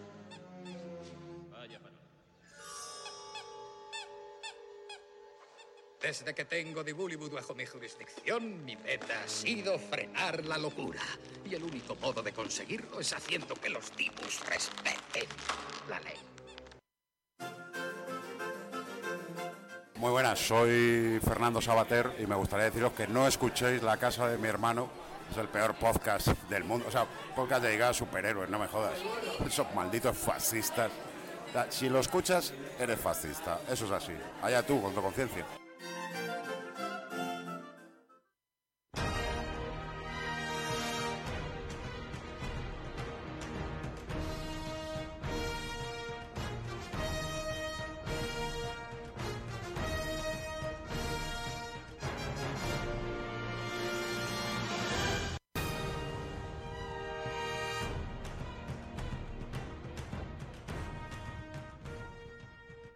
Seguimos con Disney, porque no todo es Cartoon Network o Nickelodeon, y lo hacemos con el universo expandido de Star Wars, además con dos series por el precio de una, Waz. Efectivamente, porque vamos a hablar de, de The Clone Wars y de Rebels. Porque tres años después de jodernos la vida con la trilogía del Yorika de Anakin, desde Rancho Skywalker nos dieron otra. Nos dieron una peli para rellenar los eventos ocurridos entre los episodios 2 y 3, las famosas Guerras Clon. Y decidieron ser tan originales que lo llamaron Guerras Clon. Y con esa serie, con esa peli, nos dieron también una serie de ocho temporadas en las que desarrollan, desarrollan tramas como el enfrentamiento entre el conde Doku y Gribus para tener aliados a sus respectivos intereses, como el Yorika de Anakin se va empezando a pringar hasta la médula de oscuridad, la presentación de uno de los personajes más característicos y representativos de, de Clone Wars, que es la togrutana Ahsoka Ka- Tano, una padawan de Anakin, o la influencia de, de un, de, un, de un antiguo enemigo. Y en 2014 decidieron que como con eso no sacaban suficiente dinero, podían hacer otra serie, que es Rebels, que es una serie de cuatro temporadas y que podrían... Como todos querían un chale nuevo, Efectivamente, es que... eh, Es que aquí en el rancho, mira, me necesito un- una caseta nueva para el perro, que tengo muchos. dijeron una hectárea por capítulo. Y pues eso, y sacaron Rebels, que tiene cuatro temporadas y, y que es lo que hicieron antes pa- para preparar eh, más o menos el, el camino hasta el- la estampada que se han pegado con Solo, que mucha gente la critica, a mí me moló. Ver. No hay, no, no hay ninguna mola Solo. y cosas así, a mí solo me mola. A mí también me gusta solo. Y aunque cronológicamente está situada después de la película de, nuestro querido contrabandista y nos sitúa en, en un momento en el que un grupo de rebeldes se reúne en el carguero Ghost para llevar a cabo operaciones encubiertas en planetas controlados o amenazados por el imperio. Y no os voy a contar nada de la serie porque lo primero es que no, lo- no he visto nada, o prácticamente nada, voy a ser sincero. Y lo segundo porque esto es Star Wars, eh, hay que verlo. Y tercero, eh, no está aquí presencialmente, pero me imagino a puño apuntándome con una escopeta mm, para que no suelte ningún spoiler. Porque claro, todo lo que contase de esto siendo Star Wars es todo spoiler. Soy muy de apuntar con escopeta y además dos escopetas tengo. Efectivamente. Pero bueno, que sepáis que sale una gran cantidad de personajes conocidos y queridos como C3PO, Yoda o Vader, con sus voces originales de Anthony Davis, Frank Oz y James L. Jones en la versión original. Aparece la familia Organa, eh, Palpatine, Boba Fett, Tarkin, Obi-Wan, Saw Guerrera o Wedge Antilles, que es ese piloto de X-Wing que traicionó al Imperio. Tic-tac. ¿No nos tienes que hablar del señor este, del Dave Filoni? Filoni. Señor, ¿eh? ¿Podemos, Señor. hablar de, de Filoni? ¿Queréis que Hombre, de tendrás que Filoni? hablarlo. Una mención, ¿no? Aquí Decir que si pone ahí importante, Importante. igual, no sé. Tienes Importante que, que, que- que decir hablemos de este señor. Hay algo ahí que tienes que contar. que, que está Claro, no detrás sé. de todo esto. Pues debe Hombre, ser. pues hacemos la mención de que Dave Filoni, que, que es uno de los que eh, hicieron Rebels, está implicado en el nuevo universo expandido de Star Wars y en los guiones, joder, de- del, del Mandaloriano, que ahora mismo es lo que, lo que va con la polla afuera, Star Wars. El Mandaloriano. ¿Estáis viendo la- los nuevos o los vais a Yo me he visto los dos primeros ya. Yo no, yo. Estoy- yo los estoy ahí acumulando. Yo Hay estoy que acumulando también. Filoni me, enca- me encanta porque va siempre con su sombrero vaquero. porque he estado mirando fotos, mar- maravilloso este hombre. Pues bueno, mientras Víctor mira fotos de Feloni Gente. No, hombre, supuesta- supuestamente y se, se anima a sí mismo. este tío es el que dice que va que deberían dejarle el control de, de Star Wars. Porque dice que, que lo- Eh, eh, como lo está eh, haciendo eh, bien, Es mejor que el Fari. Hombre, yo con lo Hombre, que están haciendo con, peor- con el Mandaloriano estoy contentito, ¿eh? peor que tope. Perdón, que Jar Jar. Peor que Jar Jar Abrams no lo va a hacer. A mí todo lo que ven- tenga que ver con Mandanga me va. Claro, El claro es que cerramos este pequeño bloque de la factoría Disney que con una serie de la que la gente recomienda muchísimo, tengas la edad que tengas.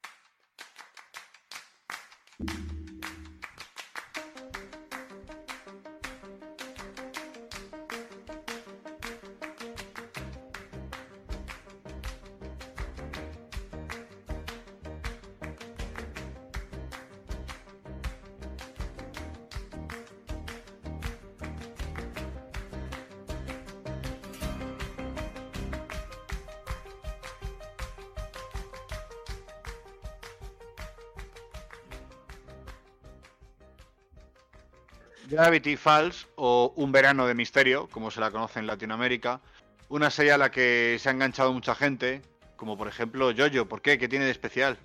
Se... De, de especial que, tiene mucho gancho, tiene unos protagonistas que son muy carismáticos.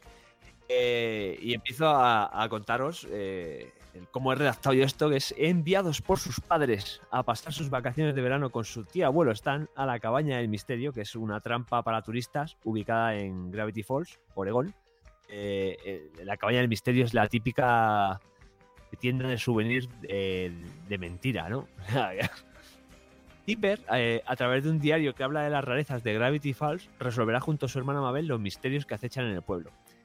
Gravity Falls eh, presenta elementos y personajes oscuros y una clase de humor que intenta englobar tanto a jóvenes como a, a a, pues, a sus hermanos mayores o a sus, en este caso, a mí, padres. Cada episodio es auto- autoconclusivo, pero a su vez eh, hila un trasfondo de la historia global y principal que desarrolla toda la serie. Eh, su creador, eh, Hirsch, se aseguró, o sea, pidió expresamente que los, los ejecutivos de Disney Channel estuvieran de acuerdo con esta fórmula porque era experimental y, y él es como quería desarrollarlo el riesgo de que esto va dirigido para un público infantil. Cabe destacar de la serie que generalmente rompe con los estereotipos tradicionales de todo tipo, sobre todo con lo- los personajes que, que desarrolla. Eh, por lo cual, eh, cada personaje es impredecible eh, de hacer o, decir cualquier cosa. Alex- Alexander Robert Hirsch, Alex Hirsch para los amigos, en Piedmont, en California, eh, un 18 de junio del 85, que es un muy buen año, por cierto. Tiene tres hermanas, entre ellas Ariel, su melliza, eh, la cual es muy importante para, para Gravity Falls, mm, por una cosa que os voy a decir luego. Eh, estudió en el Instituto de Artes de California, conoció a James Garland Quintel y a Pendleton Ward, que no sé si os sonarán, pero son los creadores de Historias Corrientes y Horas de Aventuras, respectivamente, y son sus amigos personales. El 2007 Personales, los carnales. eso es su carnal. En el 2007 se gradúa, pero el verano anterior, en el 2006, trabajaba en el estudio de animación Laika. Mundo de Coraline, eh, Cubo y las cuerdas mágicas, eh, un, estudio de animación eh, bastante característico por el stop motion. Una persona multidisciplinar, es productor, es storyboarder, es escritor, es guionista y actor de doblaje, eh, en- entre otras cosas. En el 2008 empezó a trabajar en una serie de Cartoon Network llamada Las aventuras de Flapjack, del creador de Billy Mandy. Eh, la he mirado un poco por encima y no me suena para nada verla en su momento. Yo estaba a otras cosas en 2008, por lo que sea. Ahí es cuando es ojeado por Mike Moon eh, de Disney Channel y le dice que le mande un piloto de algo que tenga pensado. eh, En plan de haz algo y, y me lo mandas a ver. Le gusta su estilo y decide firmar con él. Eh, Alex hace ese piloto eh, con un programa Flash. eh, está en internet si lo queréis ver. Eh, tiene ligeras diferencias. Y eh, para hacer este piloto se inspira en su propia familia, sus vacaciones en Oregón, Les Dipper y su hermana Ariel, Mabel, la de verdad, sin hacer Gravity Falls. Dice que estaba en el Instituto de Arte de California cuando rechazó al ejecutivo de DreamWorks Animation, Jeffrey Katzenberg, por el deseo de trabajar para Disney. Primero acuñó el concepto para el espectáculo en una película de estudiantes de bajo presupuesto de 11 minutos que hizo en el instituto. Eh, fue llamado para hacer el lanzamiento para Disney Channel, un espectáculo basado en el, en el, en el corto que mandó. Compró la idea a Disney Channel y comenzó a emitir la serie en el verano del 2012. La serie se estrenó en Estados Unidos el 15 de junio del 2012 y, y tras el éxito obtenido, el 29 de julio del 2013 se anunció la realización de una segunda temporada, la cual se estrenó el 1 de agosto del 2014. En Latinoamérica se mostró un preestreno el 30 de septiembre del 2012 y se estrenó oficialmente el 6 de octubre. Mientras que en España se estrenó el 7 de junio del 2013, transmitiendo su capítulo final el 28 de mayo del 2016. En ambas regiones, en España y en Latinoamérica. Mientras se producía la segunda temporada, se estrenaron 17 cortometrajes en diversas etapas a partir del 14 de octubre del 2013. 16 de junio del 2014. Dime, Que si eso entra para examen. Eh, casi. El número de capítulos. Vale, vale. Casi porque, aunque no lo creas, lo- eh, la serie tiene muchos. eh, todo lo que te acabo de decir son como unos spin-off, mini spin-off que hay. Eh, el 16 de junio del 2014, lo único que pasa es que se deja de emitir en Disney Channel y pasa a emitirse en Disney XD. Con más. Hubo un crossover con Campamento Lake Bottom, que se llamaba Lake Bottom versus Gravity Falls. Y el, el 20 de noviembre del- del 2015, el creador de la serie eh, decide que, que la segunda temporada sería la última. La decisión fue tomada para, por él para que el espectáculo no perdiera su chispa inicial. Esto a mí me parece buenísimo. O sea, es un a tope con este tipo de decisiones. Antes de que se convierta en redundante, baje la calidad, eh, pierda la chispa, que se acabe, que se acabe. O sea, y que se quede en un producto así bien empaquetadito. Muchas Eh, series que las empiezan a hacer aquí capítulo, capítulo, Claro, capítulo, temporada, temporada por seguir vendiendo y al final. con un mal gusto, ¿sabes? De ella, cuando en, en realidad es una serie cojonuda. Esta serie concluyó con un maratón de todos los episodios de la serie eh, y finalmente se puso en escena el episodio, el episodio especial titulado Weird Mageddon, eh, que constaba de cuatro partes. La parte 1, escapando de la realidad, recuperar Gravity Falls en algún lugar del bosque, para terminar con la serie el 15 de febrero de 2016 en, Estados Unidos. Latinoamérica y en España terminó el 28 de mayo. Eh, para la emisión de- del episodio final, en, España y Latinoamérica, unieron las tres partes y hicieron como una especie de, de película para, para acabarlo. Es una serie que está en Disney Plus ahora mismo. Que se lo dije el otro día a Víctor en, en Petit Comité en nuestro grupo, pero es una serie que habla sobre los misterios y las típicas cosas estadounidenses, el, Sasquatch, eh, los ovnis, esas cosas, y es entretenidísima. Tiene la canción de- del inicio es acojonante. Yo la, la he tenido de despertador durante varios, varios meses. Y, que no tenéis excusa. O sea, de todas estas series que hemos hablado, el- es mi preferida. Es increíble la, la de risas que me puedo llegar a echar. De cosas que hay hiladas. O sea, eh, Alex Hirsch me parece a mí una, una mente súper, súper tocha. No sé lo que ahora mismo lo que estará haciendo, pero, pero vamos, eh, a buscarlo y, y seguirlo porque es espectacular esta serie. A mí me encanta. Una serie de misterio de las que no engañan. ¿Verdad, Víctor? hay, que, hay que decir que uno de, los, uno de los personajes en la versión norteamericana le pone la voz eh, J.K. Simmons, que es Jonah Jameson de Peter Pan. Efectivamente. Y, bueno, Sí, lo hemos tío- Stan, de hecho. Hemos visto en la Liga de la Justicia haciendo el detective gordo, le hemos visto en, pues eso, en que ganó el Oscar por White Plus, aquella del tipo que tocaba la batería. Y es un pedazo de actor impresionante. Y sí, he visto un par de capítulos y es, di- es divertidísima, es divertidísima. Hay un personaje, claro, yo no lo he visto entera, pero a ver cómo termina esto. Un personaje loquísimo que es un triángulo con una chistera. que me tiene, me tiene súper loco, en serio. Me tiene súper loco. Pues vamos ¿Eh? a ver, estoy revisando la, la filmografía de Hirsch y en los últimos años sale como guionista no acreditado de Spider-Man entre al, al Spider-Verso, Spider-Verse, efectivamente. metiendo voces por ahí en series como Somos Osos, Estar contra las Fuerzas del Mal y cosas así y poco más. Después de Gravity Falls no ha hecho como guionista o productor no ha hecho nada más. Ha puesto voces, eh, está po- poniendo voces en una serie que se llama eh, La Casa del Búho. Efectivamente. Y, y- y seguramente está contando billetes. Seguramente. Tampoco hay que nadar en dinero. ¿Sabes? Que, esto, que, eso- que ese también es un trabajo que hay que ponerse con él. Hombre, contar billetes eso siempre cansa mucho. Claro, y los dedos aquí. eh, "Ay, me, me he equivocado, tengo que volver a empezar. Pues eso. Claro, hombre.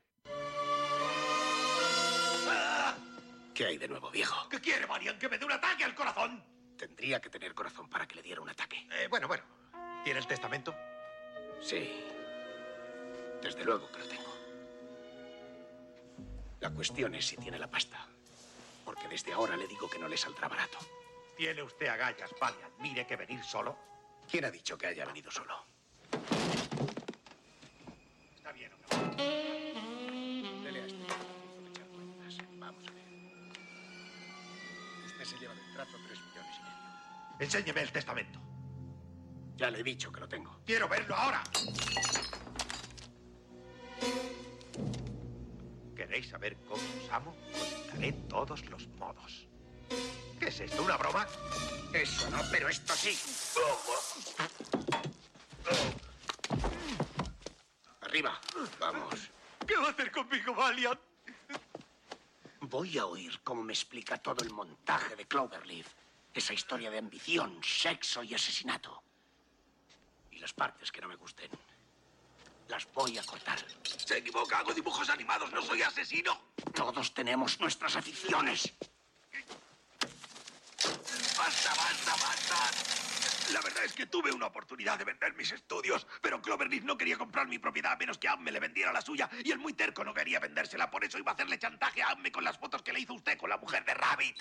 Chantaje, eso es todo. Me he pasado la vida conviviendo con Dibus. No quería ver cómo los destruían. ¿Cómo los destruían? ¿Por qué? Si se lo digo, soy hombre muerto. Será hombre muerto si no me lo dice. A menos que el testamento aparezca antes de la medianoche de hoy, Dipulibus será la tierra de la autenticidad. ¡Buenos días!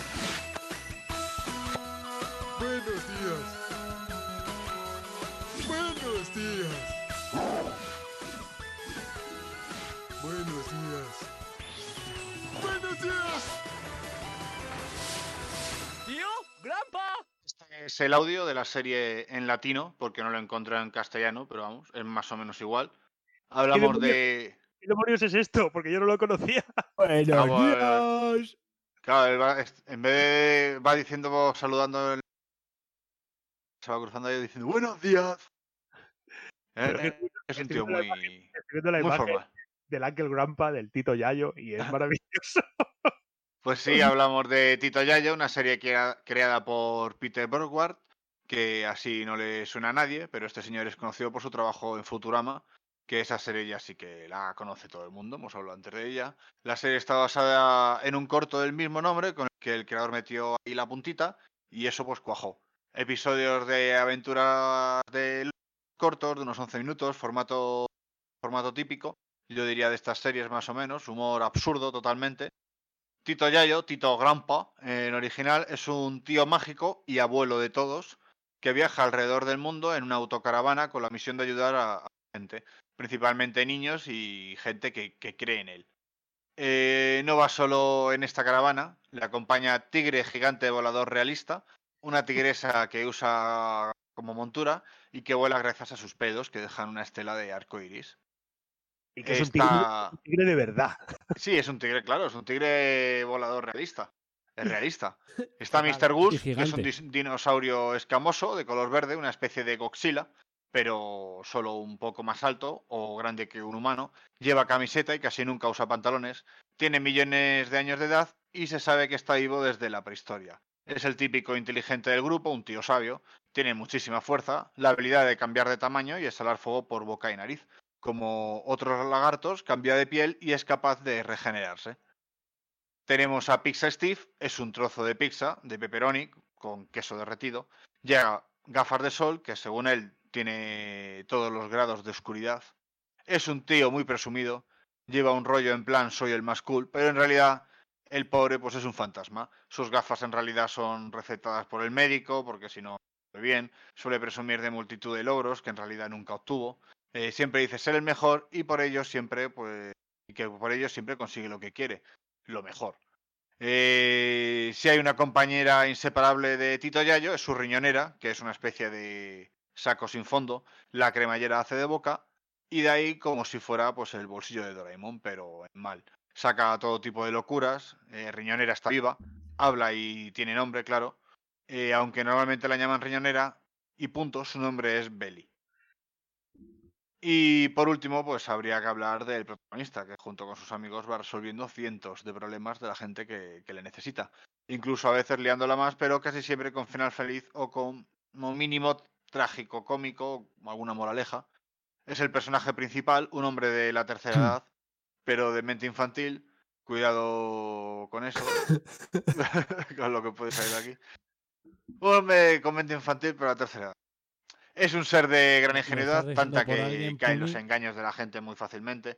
Es muy alegre, divertido, activo y cariñoso. Quiere a todos sus amigos y a todos los niños del mundo. Cuidado con eso otra vez. Eh, no penséis mal. Por esto es porque él es el tío abuelo de, de todos en el mundo. Siempre está lleno de energía y ama la comida chatarra, aunque también hace ejercicio, sabe hacer todo tipo de trucos alucinantes, desde aparecer objetos raros hasta desprender partes de su cuerpo. Además, le gusta desayunar mientras se ducha, ponerse todo tipo de disfraces e incluso clonarse. He de añadir que su comida favorita son los perritos calientes.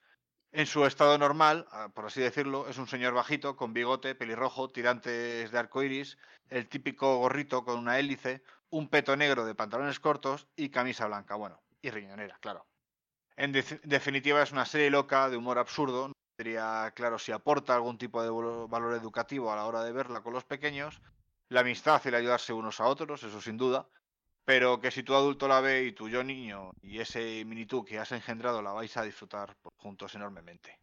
Vosotros que la, la habéis visto, pues bueno, menos Es, Víctor, es una, es una locura, y, pero, pero te ríes un huevo. O sea, con mi, con mi, a mi hijo muchas veces le despierta por la mañana con el buenos días y ya se reía, ¿sabes? En plan, este, este está puto loco, claro. A mí me encanta Tito Yayo, la verdad. Súper entrañable el tío y es humor absurdo a tope. Eh, Muy, muy, muy, muy eso, es muy llano el pobre, es, es lo que tú dices, se le engañan, le- luego tiene que, Sí, que es un des- simplón, el tío es un eh, simplón. desliar las liadas, buah, es, es la hostia.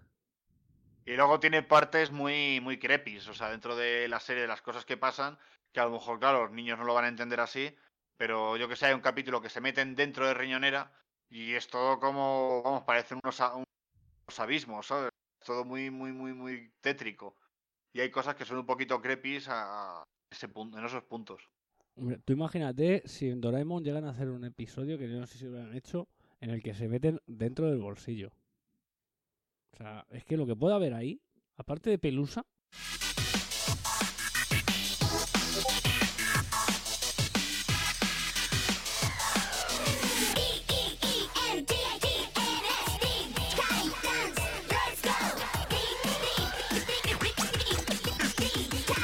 terminamos este repaso de series de animación infantiles con, como no podía ser de otra manera, una de superhéroes. Además de héroes de DC Comics, cuya, la, cuya película ya era mejor que cualquiera de las de Zack Snyder, ¿verdad, Víctor? Hombre, la película de Teen Titan Go es una puta pasada, de la que hablaré luego un poquito más tarde, comentaré un par de detallitos. Pero si antes os he traído, pues aventuras viejunas con, con Impossible, ahora vamos también con otra aventura, otra serie que también es pura diversión. Y es la serie de los, de los Teen Titans, de, la, de este grupo de psychics creados de, en los cómics, que tiene una versión ahora tremendamente seria en imagen real, que es la serie Titanes, Titans, que en la cual eh, pues vemos a estos personajes ya bastante más adultos y es una serie de imagen real muy en el rollo de las series tipo bastante, bastante burra. Sí. Eh, no llega a ser The Voice, pero porque quiere ir a un. pero porque no, quiere- porque The Voice toca un poco eh, su aspecto más absurdo también. Está todo más caricaturizado. Esto, den- dentro de que es una serie burra, como puede ser Bestial, como puede ser Daredevil o Punisher, pero es burra por las hostias o por la crudeza de, de lo que Claro, me ocurre. refiero, me refiero que todavía, todavía mm, The Voice es más para adultos y esta todavía un adolescente, todavía la, mm, Titans un adolescente la puede disfrutar. Pero esta, Teen Titans Go, la puede disfrutar todo el puto mundo, porque es una puta locura de serie y es sencillamente espectacular. Eh, ¿Qué cuenta la. Es que, ¿qué puede contar una serie llamada Teen Titans Go? Pues cuenta las aventuras de los Teen Titans. Que, como he dicho, es este grupo de. Este grupito de superhéroes que está compuesto por Bestia, por el chico Bestia, perdón, por Cyborg, por Raven, por Starfire y por supuesto, porque es el puto mejor personaje de la serie, por el Robin, que es el, ha sido siempre el segundón de Batman, pero que aquí no consigue ser otra cosa que el segundón de Raven, porque, porque él se cree el líder, cuando la verdadera líder del grupo es, es Raven, y hay que reconocerlo, pero, pero Robin es el más adorable de todos. Robin le pone ganas, el pobre. eh, eh, Robin es el, el gracias por participar. es el que pone mucho interés y al final todo termina siendo solucionado por, por Raven, y, Raven y no penséis mal y su agujero. Al agujero. Eh, como todas las series de y todo el, todo el mundo de, de DC, viven en una ciudad fantástica inventada, en este caso es Jump City, ¿vale? Y cuando no están salvando al mundo, pues viven como adolescentes en, en una casa con forma de T, eh, sin adultos que se entrometan en sus aventuras. Entonces, toda la serie es series de lo que les pasa en su día a día, pues porque alguien se ha comido las, galletas de Chico Bestia y hay que descubrir quién ha sido, o eh, porque Slade, el, personaje de, los cómics, este gran malo de, Batman, eh, eh, está tratando de robar un banco, de asaltar una ciudad, entonces hay que, hay que evitarlo a su manera. Lo bueno que tiene esta serie es que tiene una mala baba y una ironía y, un sarcasmo y una acidez hacia el mundo de los cómics brutal. Se ríe de- del mundo de C, lo que ha dicho, lo que ha dicho Puni. Es que mejor que todas las películas de Zack Snyder. Pues es que a las películas de Zack Snyder les pega unos palos y lo que es a la trascendencia, a, esos héroes oscuros de, oh, mataron a mis padres, estos les pegan unos palos y se ríen de ellos de tal, de tal manera, y eso se ve mucho en la, en la película, eh, que es flipante. Es flip- en una de las películas, porque he descubierto que hay otra película de Teen Titans que yo no, había- que no he visto y que ya está descargada. Solo Más diré antigua, entiendo. No, no, después de la de después de la de Teen Ah, Titans Go, después hubo otra. hubo Ah. otra en la que se enfrenta, en la que, entre comillas, por lo que he estado leyendo, se enfrentan a la serie seria de animación de, de Teen Titans. Que esta es Teen Titans Qué Go, guapa. y la otra es los Teen Titans. Y el cartel es buenísimo porque ves a, este Robin super caricatura de esta serie, eh, en plan, yendo a atacar al Robin más manga, por decirlo de alguna manera, más adulto de la otra serie. Y, y yo te digo, está descargadísima y si no cae esta noche, será porque caigo rendido de sueño, pero es buenísimo. Eh, los personajes, a los que sois fans de los cómics, pues sabéis perfectamente quién, quiénes son. Robin, como he dicho, es el líder, de, es el líder, entre muchas comillas, de estos jóvenes titanes. Eh, es un personaje muy voluntarioso, pero que eh, muchas veces todas sus, todas sus, eh, sus buenas intenciones pues terminan regular y tiene que ser sacado las castañas por, por sus compañeros.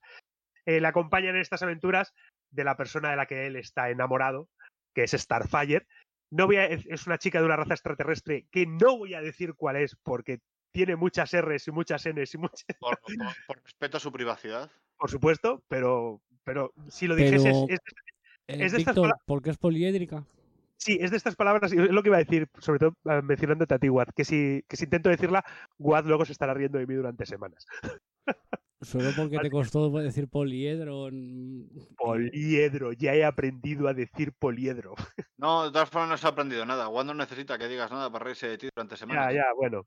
Pero con las palabras le gusta más. Así que tú siéntete libre. Yo con lo Claro. que sea me río de la gente, si no necesito... Es una chica tara- tamaraneana que lucha para adaptarse a las costumbres de la Tierra porque no tiene, eh, llega al espacio y no sabe exactamente cómo comportarse. Es un personaje súper loco y súper Señora, jovial. sí, supera tus miedos. eh, es súper loco, es un personaje que es- está, está como una puta regadera y es como, es como la luz, es súper jovial, todo le parece bonito, todo es un gran descubrimiento y es la contrapartida a Raven, que es una chica mitad humana, mitad demonio, que es hija del malvado demonio Trigón, que es uno de los malvado- malos de la, de la serie, que sale en algún que otro capítulo, que consiguió esclavizar a todos los mundos y ella pues intenta eh, que ese pasado de su padre pues intenta remediarlo. Es una, es una chica introvertida, es la típica chica que no habla con nadie, tal y cual, pero que en el fondo le gusta eh, trabajar en equipo y le gusta trabajar. Es la típica arisca de "Eh, os tengo que salvar a todos, ¿no? Venga, es que sois unos inútiles, tal y cual, pero en el fondo le gusta formar parte de, de este, de este equipo. Y, y la coña del agujero es que muchas de las soluciones ella puede abrir un enorme agujero dimensional, que es una especie como de agujero negro, nunca mejor dicho, y todo lo que, y todo lo que no le gusta, y muchos villanos y muchas cosas van a ese agujero. ¿Dónde, dónde metemos la máquina de crear terremotos de, no sé quién? Al agujero. ¿Dónde, mete- dónde metemos al, al tipo este pesado que ha estado llamando para vendernos a las, a las Girl Scouts que han estado llamándonos para vendernos las galletas? Al agujero. Todo va, todo va al agujero. Los otros dos compañeros de este grupo de superhéroes son Cyborg, el Cyborg que vimos en la, en la peli de la Liga de la Justicia, pero mucho más tonto, mucho más... Es el típico fortachón, es el, el cla- el claro estereotipo de fortachón con media neurona, pero que, en el fondo debería ser un súper inteligente, pero aquí como que le interesa más jugar a los videojuegos y estar comiendo pizza que, las cosas de los superhéroes. Entonces, bueno, muchas veces es en plan, joder, tengo que ir a esto, estoy aquí a mitad de la partida, tal y cual. Y el último de todos es, es Chico Bestia, que es un, ser azul que cuya habilidad es convertirse en un montón de, animales. Y, la, es el mejor amigo de, de Cyborg y normalmente están jugando a los videojuegos mientras que Robin está vamos a entrenar porque eh, la amenaza puede llegar en cualquier momento. Eh, estos dos están en plan de que sí, que ahora vamos. Son como los, los más tirados. Eh, como buena serie de villa, como buena serie de superhéroes, como hemos dicho antes con, Teen Ti- con Kim Possible, estos también tienen sus villanos. Eh, tiene muchos, eh, la mayoría de las veces se enfrentan a la colmena, a The Hive, que es como los Teen Titans villanos, por decirlo de alguna manera, son como su contrapartida. No tienen exactamente los mismos poderes, pero es como si fuesen, como si fuesen ellos. Y destaco sobre todo a un personaje que lo he hecho yo, que es Slade Wilson, que es un, un villano carismático de, de Batman, que aquí lo ponen en, en la película, en esta serie, y, y es uno de los mejores. Es que cualquier cosa que, que haga, que en la que salga Slade, me- a, mí, a mí por lo menos me, me encanta. Es una serie que tiene seis temporadas, está todavía en, en emisión. Se puede ver en Cartoon Network, en, en- aquí en España, y es divertidísima. Vosotros que la habéis visto sabéis que es, es, que es muy, muy divertida. Eh, he comentado el tema de la película, como he dicho antes. Eh, salió Teen Titans, eh, la película salió en 2010 y... Se me ha ido. 2018, 2018. Y la gracia que tiene la película es, como he dicho, que se meten mucho con el mundo de los superhéroes, es que están haciendo películas de todos los superhéroes y ellos quieren que se haga una película de ellos. Pero es que ellos son unos inútiles. y nadie, quiere, nadie querría ver una película de los Teen Titans. Eh, luego por, cosas del argumento y tal y cual, por no hacer spoilers, termina haciéndose esa película de los Teen Titans y es súper y súper loca y la resolución es magnífica. Y eh, dejo por favor, por favor, mm, esa frase final que dice, que no la voy a decir aquí, que dice Robin cuando se están cuando está terminando la película, en la cual él dice, preguntadle a vuestros padres cómo, y ahí termina la película. dejando, dejando, sabemos ya por dónde vamos. ¿Por ¿De dónde vienen los? Y. Eh, pues lo dicho, esto es Teen Titans, es una puta maravilla de, película que, digo, de serie y de película que yo creo que deberíais, deberíais acercaros a ella porque es divertidísima. Pues ya os digo, vosotros que la habéis visto, ¿qué, opináis de, de ella? Un capítulo suelto, la verdad es que está muy bien para introducir sobre todo a niños a este mundo de los cómics, los personajes, los superhéroes, al tener su contrapartida real. No he visto la película ni mucho más, pero la verdad es que la serie merece la pena. Yo, me, yo que me vi la, la, mm, serie anterior justo a esta, que también era de, de Teen Titan, esta es mm, mm, de lejísimos, de lejísimos, mucho mejor serie que la, que la que se, la primera que, que hubo de los Teen Titans. Vaya. Muy buena, muy buena. Esta a mí me encanta. Esta es, esta es genial, a mí me, a mí, a mí me, me flipa. Pues aquí ponemos punto y aparte a este repaso que le hemos dado a las series modernas que nos han enganchado nosotros, a las nuestras. Tenemos claro que nos hemos dejado un montón, como siempre. Hora de aventuras, pero ya os dijimos que esa merece un programa entero. Mucha gente se echará las manos a la cabeza en plan, ¡oh, Dios mío! ¿No han hablado de Steven Universe o de la última escena? Pues puede ser, sí, pero es que cada uno ha dicho las que ha querido él y eso es lo que ha pasado. Pero si tú eres una de esas personas, te puedes quejar de todas estas maneras. Hablamos del milenialismo, cojones ya. Nos puedes contar lo que quieras sobre el mineralismo, sobre el podcast, sobre la sensualidad de los bailes de Kevin Bacon, lo que quieras. ¿Dónde? En nuestro Twitter, arroba casa de mi bro. ¡Déjame hablar! Si ya te quieres extender un poco más, puedes dejarnos comentarios en nuestro blog, lacasademihermano.wordpress.com y también en los comentarios del canal de iVoox. Pero yo soy de Marruecos. No te preocupes, que Facebook no entiende de fronteras. Pones en la búsqueda La Casa de mi Hermano Podcast y nos encuentras. No se deja hablar, porque a mí la religiosa es católica, fea y sentimental. Pues en ese caso te escucharemos en confesión a través del correo electrónico. Apunta la casa de mi hermano podcast arroba gmail.com. El milenarismo va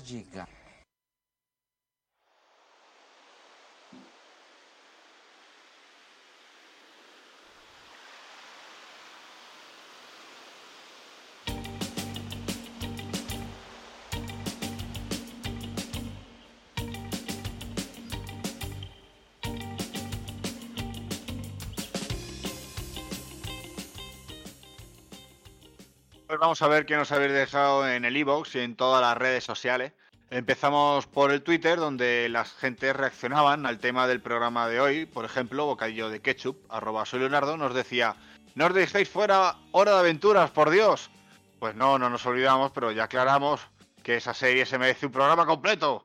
El Mipel al Río reconoce su gusto sin pudor, como tiene que ser. Dice: no tengo niños y veo Gumball, Steven Universe. Lo tengo pendiente junto con Star Wars y The Force Evil. Estoy viendo Adventure Time y The Old House. eh, además de haberme visto Gravity Falls, Over the Garden Wall y un largo etcétera. Eh, además de eh, solo en su tweet, pues nos ha dejado ya una buena lista de series que nos hemos dejado fuera y que tenéis que ver si os gusta este rollito. Eh, respecto al programa anterior, al que dedicamos a la línea de Vértigo de C Comics, donde mencionábamos también la revista 2000 AD y uno de sus personajes icónicos, Juez. Eh, sobre eso nos comentaba algo nuestro compañero de podcast, eh, La olla de la cocina del infierno, hablando del creador del personaje John Wagner.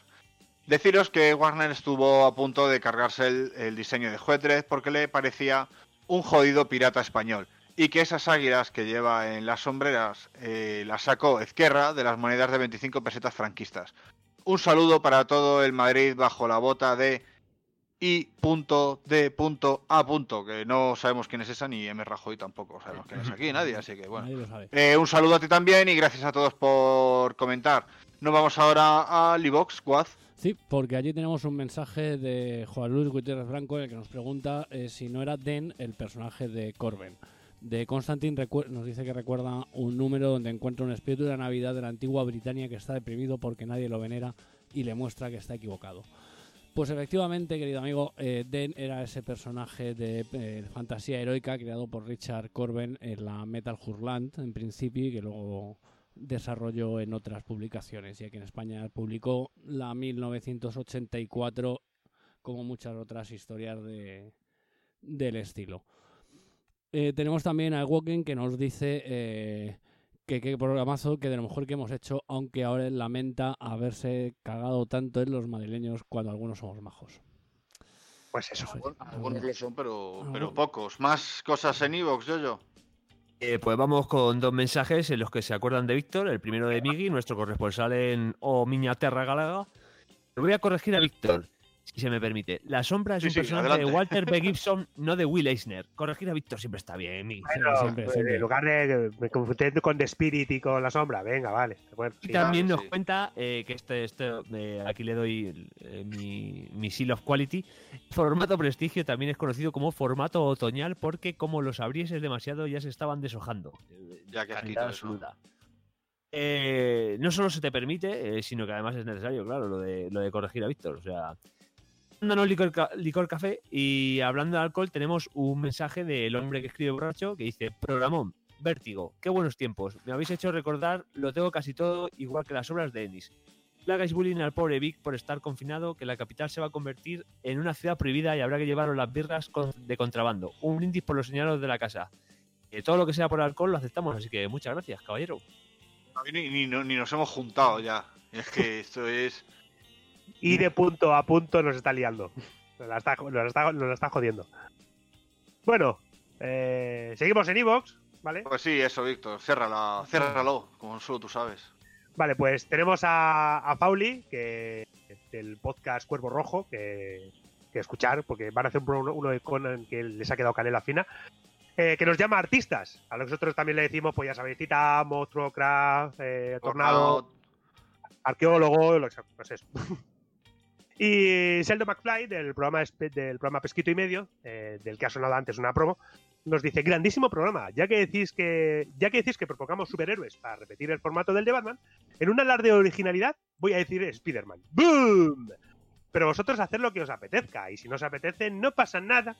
Mejor eso que morirse. Y terminamos este repaso a vuestros comentarios con lo que nos cuenta Ark de la página web Next. Genial programa de vértigo, solo que o tengo los auriculares llenos de mierda o me estoy quedando sordo, porque a veces os escucho muy bajo. Pues a ver, no descartamos que sea cualquiera de las cosas que nos dices, pero si nos has escuchado en Evox, y me consta que así es, pues resulta que los amigos de esta aplicación bajan a posta el volumen de los contenidos y si, er- eres oyente premium, pues te lo potencian. Unos máquinas esta gente. Así que, pues nada, creo que con esto cerramos el chiringuito hoy.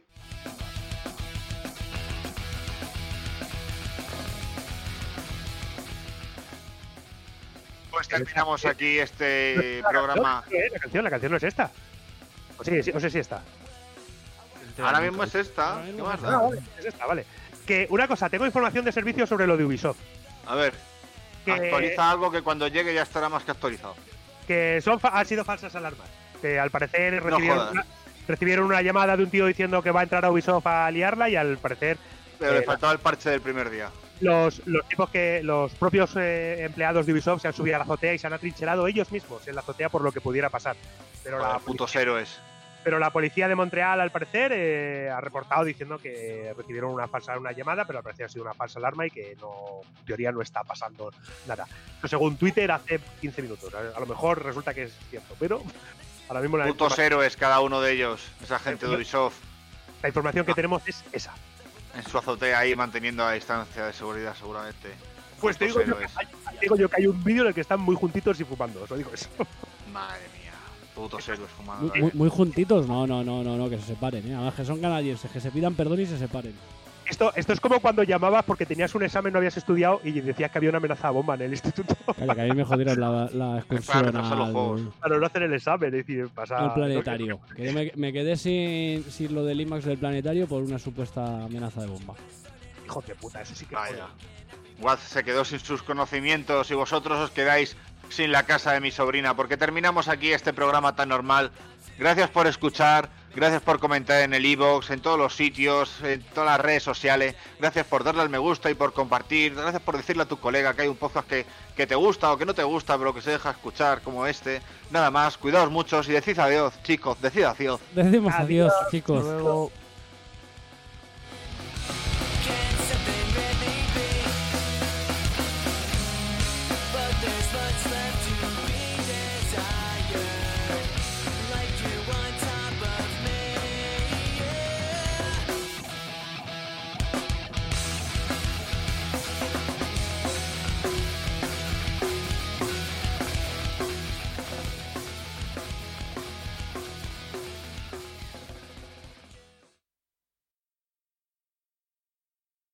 Bueno, qué cariño. ¿Qué te ha parecido el podcast?